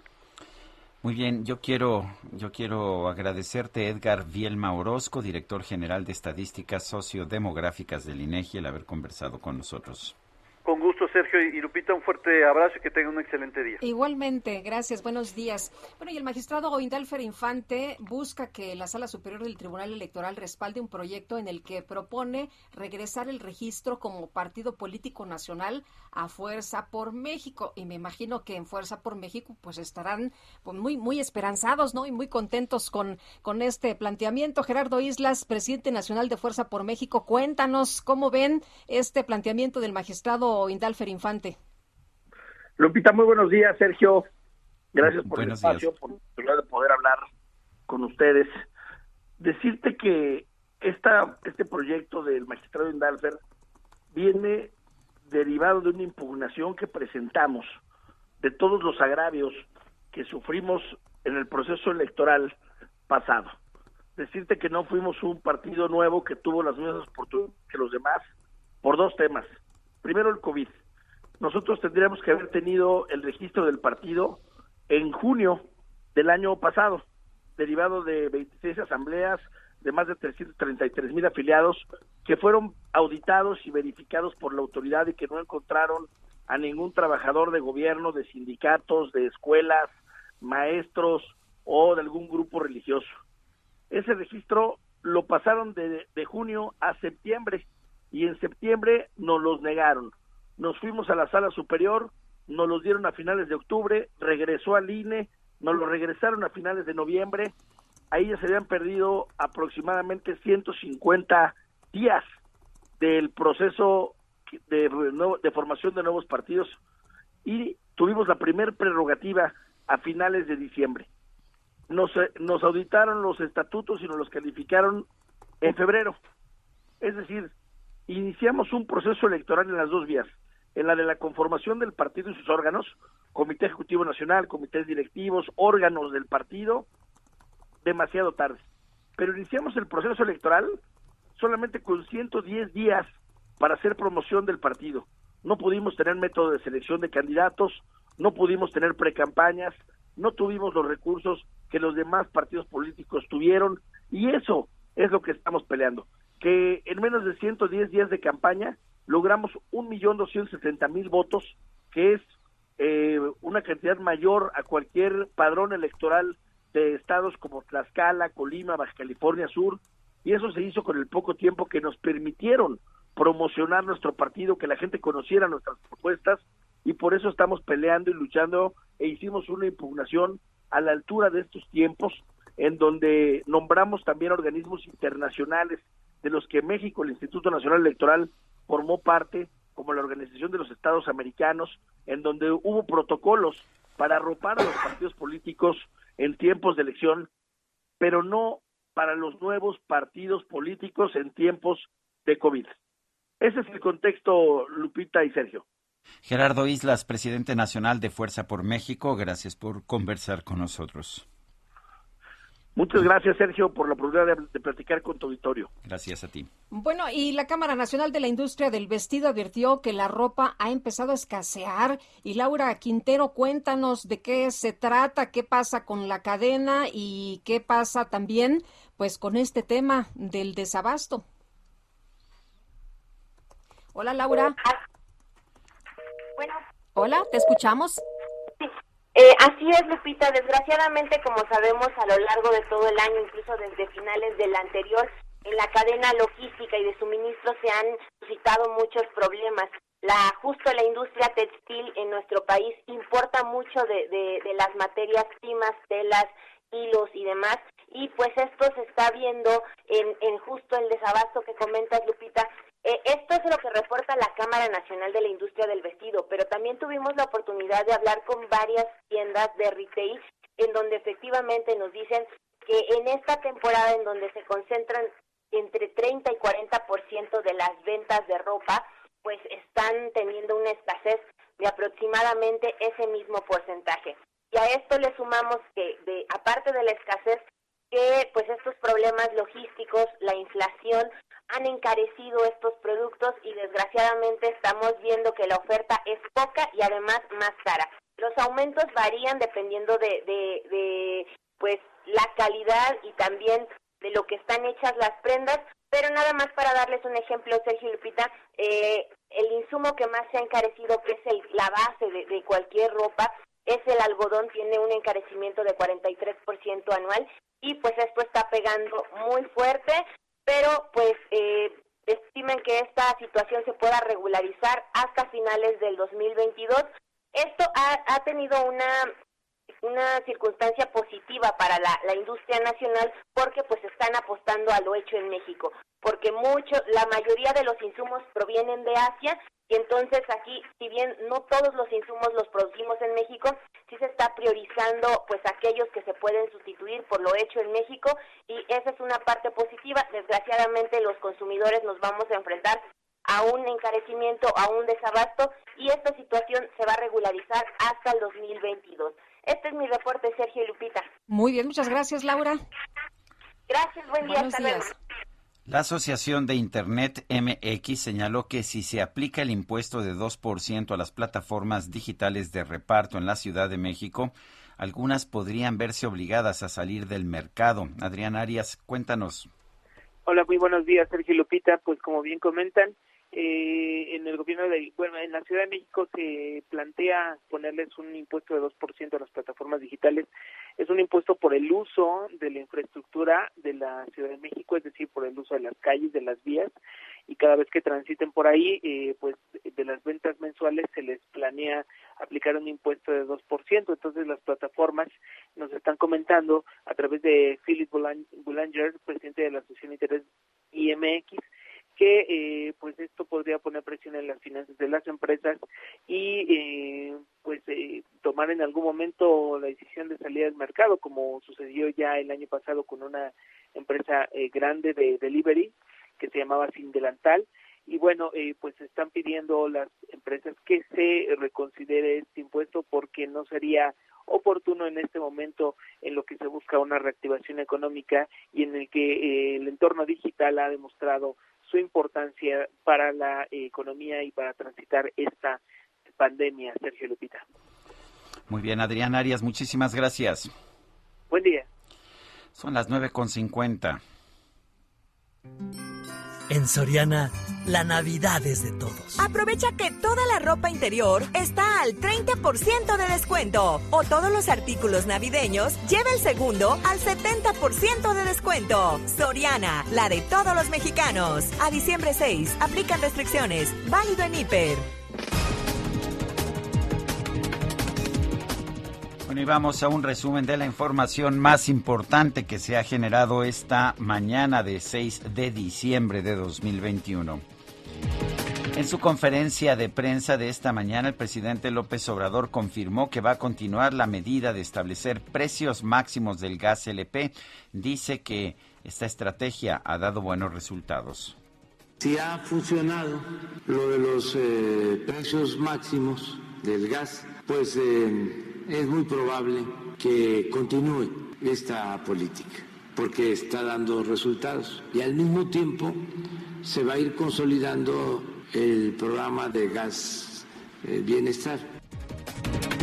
El presidente López Obrador aseguró que durante la 35 Feria Internacional del Libro de Guadalajara, los invitados se dedicaron a atacar a su gobierno porque se dedicaron en la feria a atacarnos, la feria del libro. Y todo esto tiene una explicación también, pues es que en el periodo neoliberal, en el periodo de mayor saqueo, de mayor corrupción en México, cuando hundieron al país, eh, tenían el control de los medios y tenían el control también de las universidades públicas y tenían el control de los intelectuales. Por ejemplo, el jefe Narro, el jefe Padilla, en este espacio, Javier Aparicio, secretario general del Sindicato del Personal Académico del Centro de Investigación y Docencia Económicas, CIDE, denunció que el gobierno federal tiene un prejuicio en contra de la institución y es una vulnerabilidad de tanto de los centros públicos con así pues como de la de la educación pública en general como tú lo has dicho. Ya hemos escuchado lo que opina el presidente de la UNAM lo que opina de otras universidades públicas. El, el CIDE eh, ha sido mencionado eh, negativamente en no sé dos o tres mañaneras. Entonces de que el gobierno tiene un prejuicio con el CIDE creo que, eso creo que queda queda claro. Ahora yo diría desde el CIDE cuál es nuestro tema a ver yo no yo no veo un problema en que el que un director general piense diferente a los profesores. Pero por la misma razón, el director general no debería estar descalificando ética o, metodológicamente a los profesores porque pensamos diferente. El Pleno del Tribunal Electoral del Poder Judicial de la Federación va a discutir un proyecto de sentencia del magistrado Indalfer Infante en el que propone revocar el acuerdo del INE con el que se le retiró el registro al partido Fuerza por México. En Estados Unidos, el alcalde de Nueva York, Bill de Blasio, anunció que la vacunación contra el COVID-19 va a ser obligatoria para todos los trabajadores del sector privado de la ciudad. El gobierno de Sudáfrica señaló que el aumento de las hospitalizaciones de niños, niños durante la cuarta ola de la pandemia en ese país, impulsada por la variante Omicron, no debe generar pánico entre la población. Amigos, sabes, me acabo de vacunar. Me duele mi brazo y me siento algo extraño. Tengo 18 y ya lo pude hacer. Estoy más tranquilo, ya lo estaba esperando. Amigos, sabes, me acabo de proteger. Bueno, pues en Italia un hombre de 50 años fue acusado de estafar al sistema de salud de la región de Piamonte. Acudió a un centro de vacunación contra el COVID-19 e intentó que lo inyectaran en un brazo falso hecho de silicona. Una vez que se le descubrió, que se le descubrió, él confesó que quería recibir el comprobante de vacunación, pero sin ser inoculado.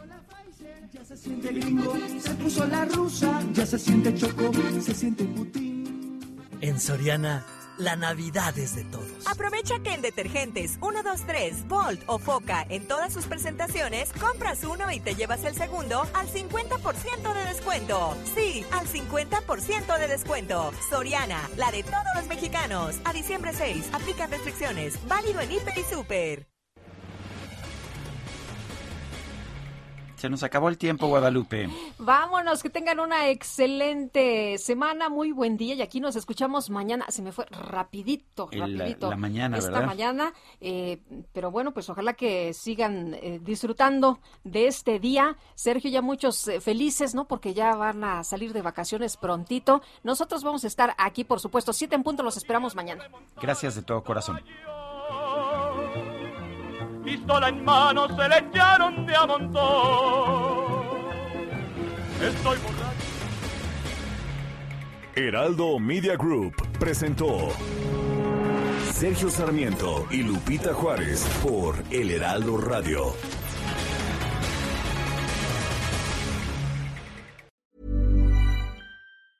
Tired of ads barging into your favorite news podcasts? Good news. Ad-free listening is available on Amazon Music. For all the music plus top podcasts included with your Prime membership. Stay up to date on everything newsworthy by downloading the Amazon Music app for free or go to amazon.com slash news ad free. That's amazon.com slash news ad free to catch up on the latest episodes without the ads.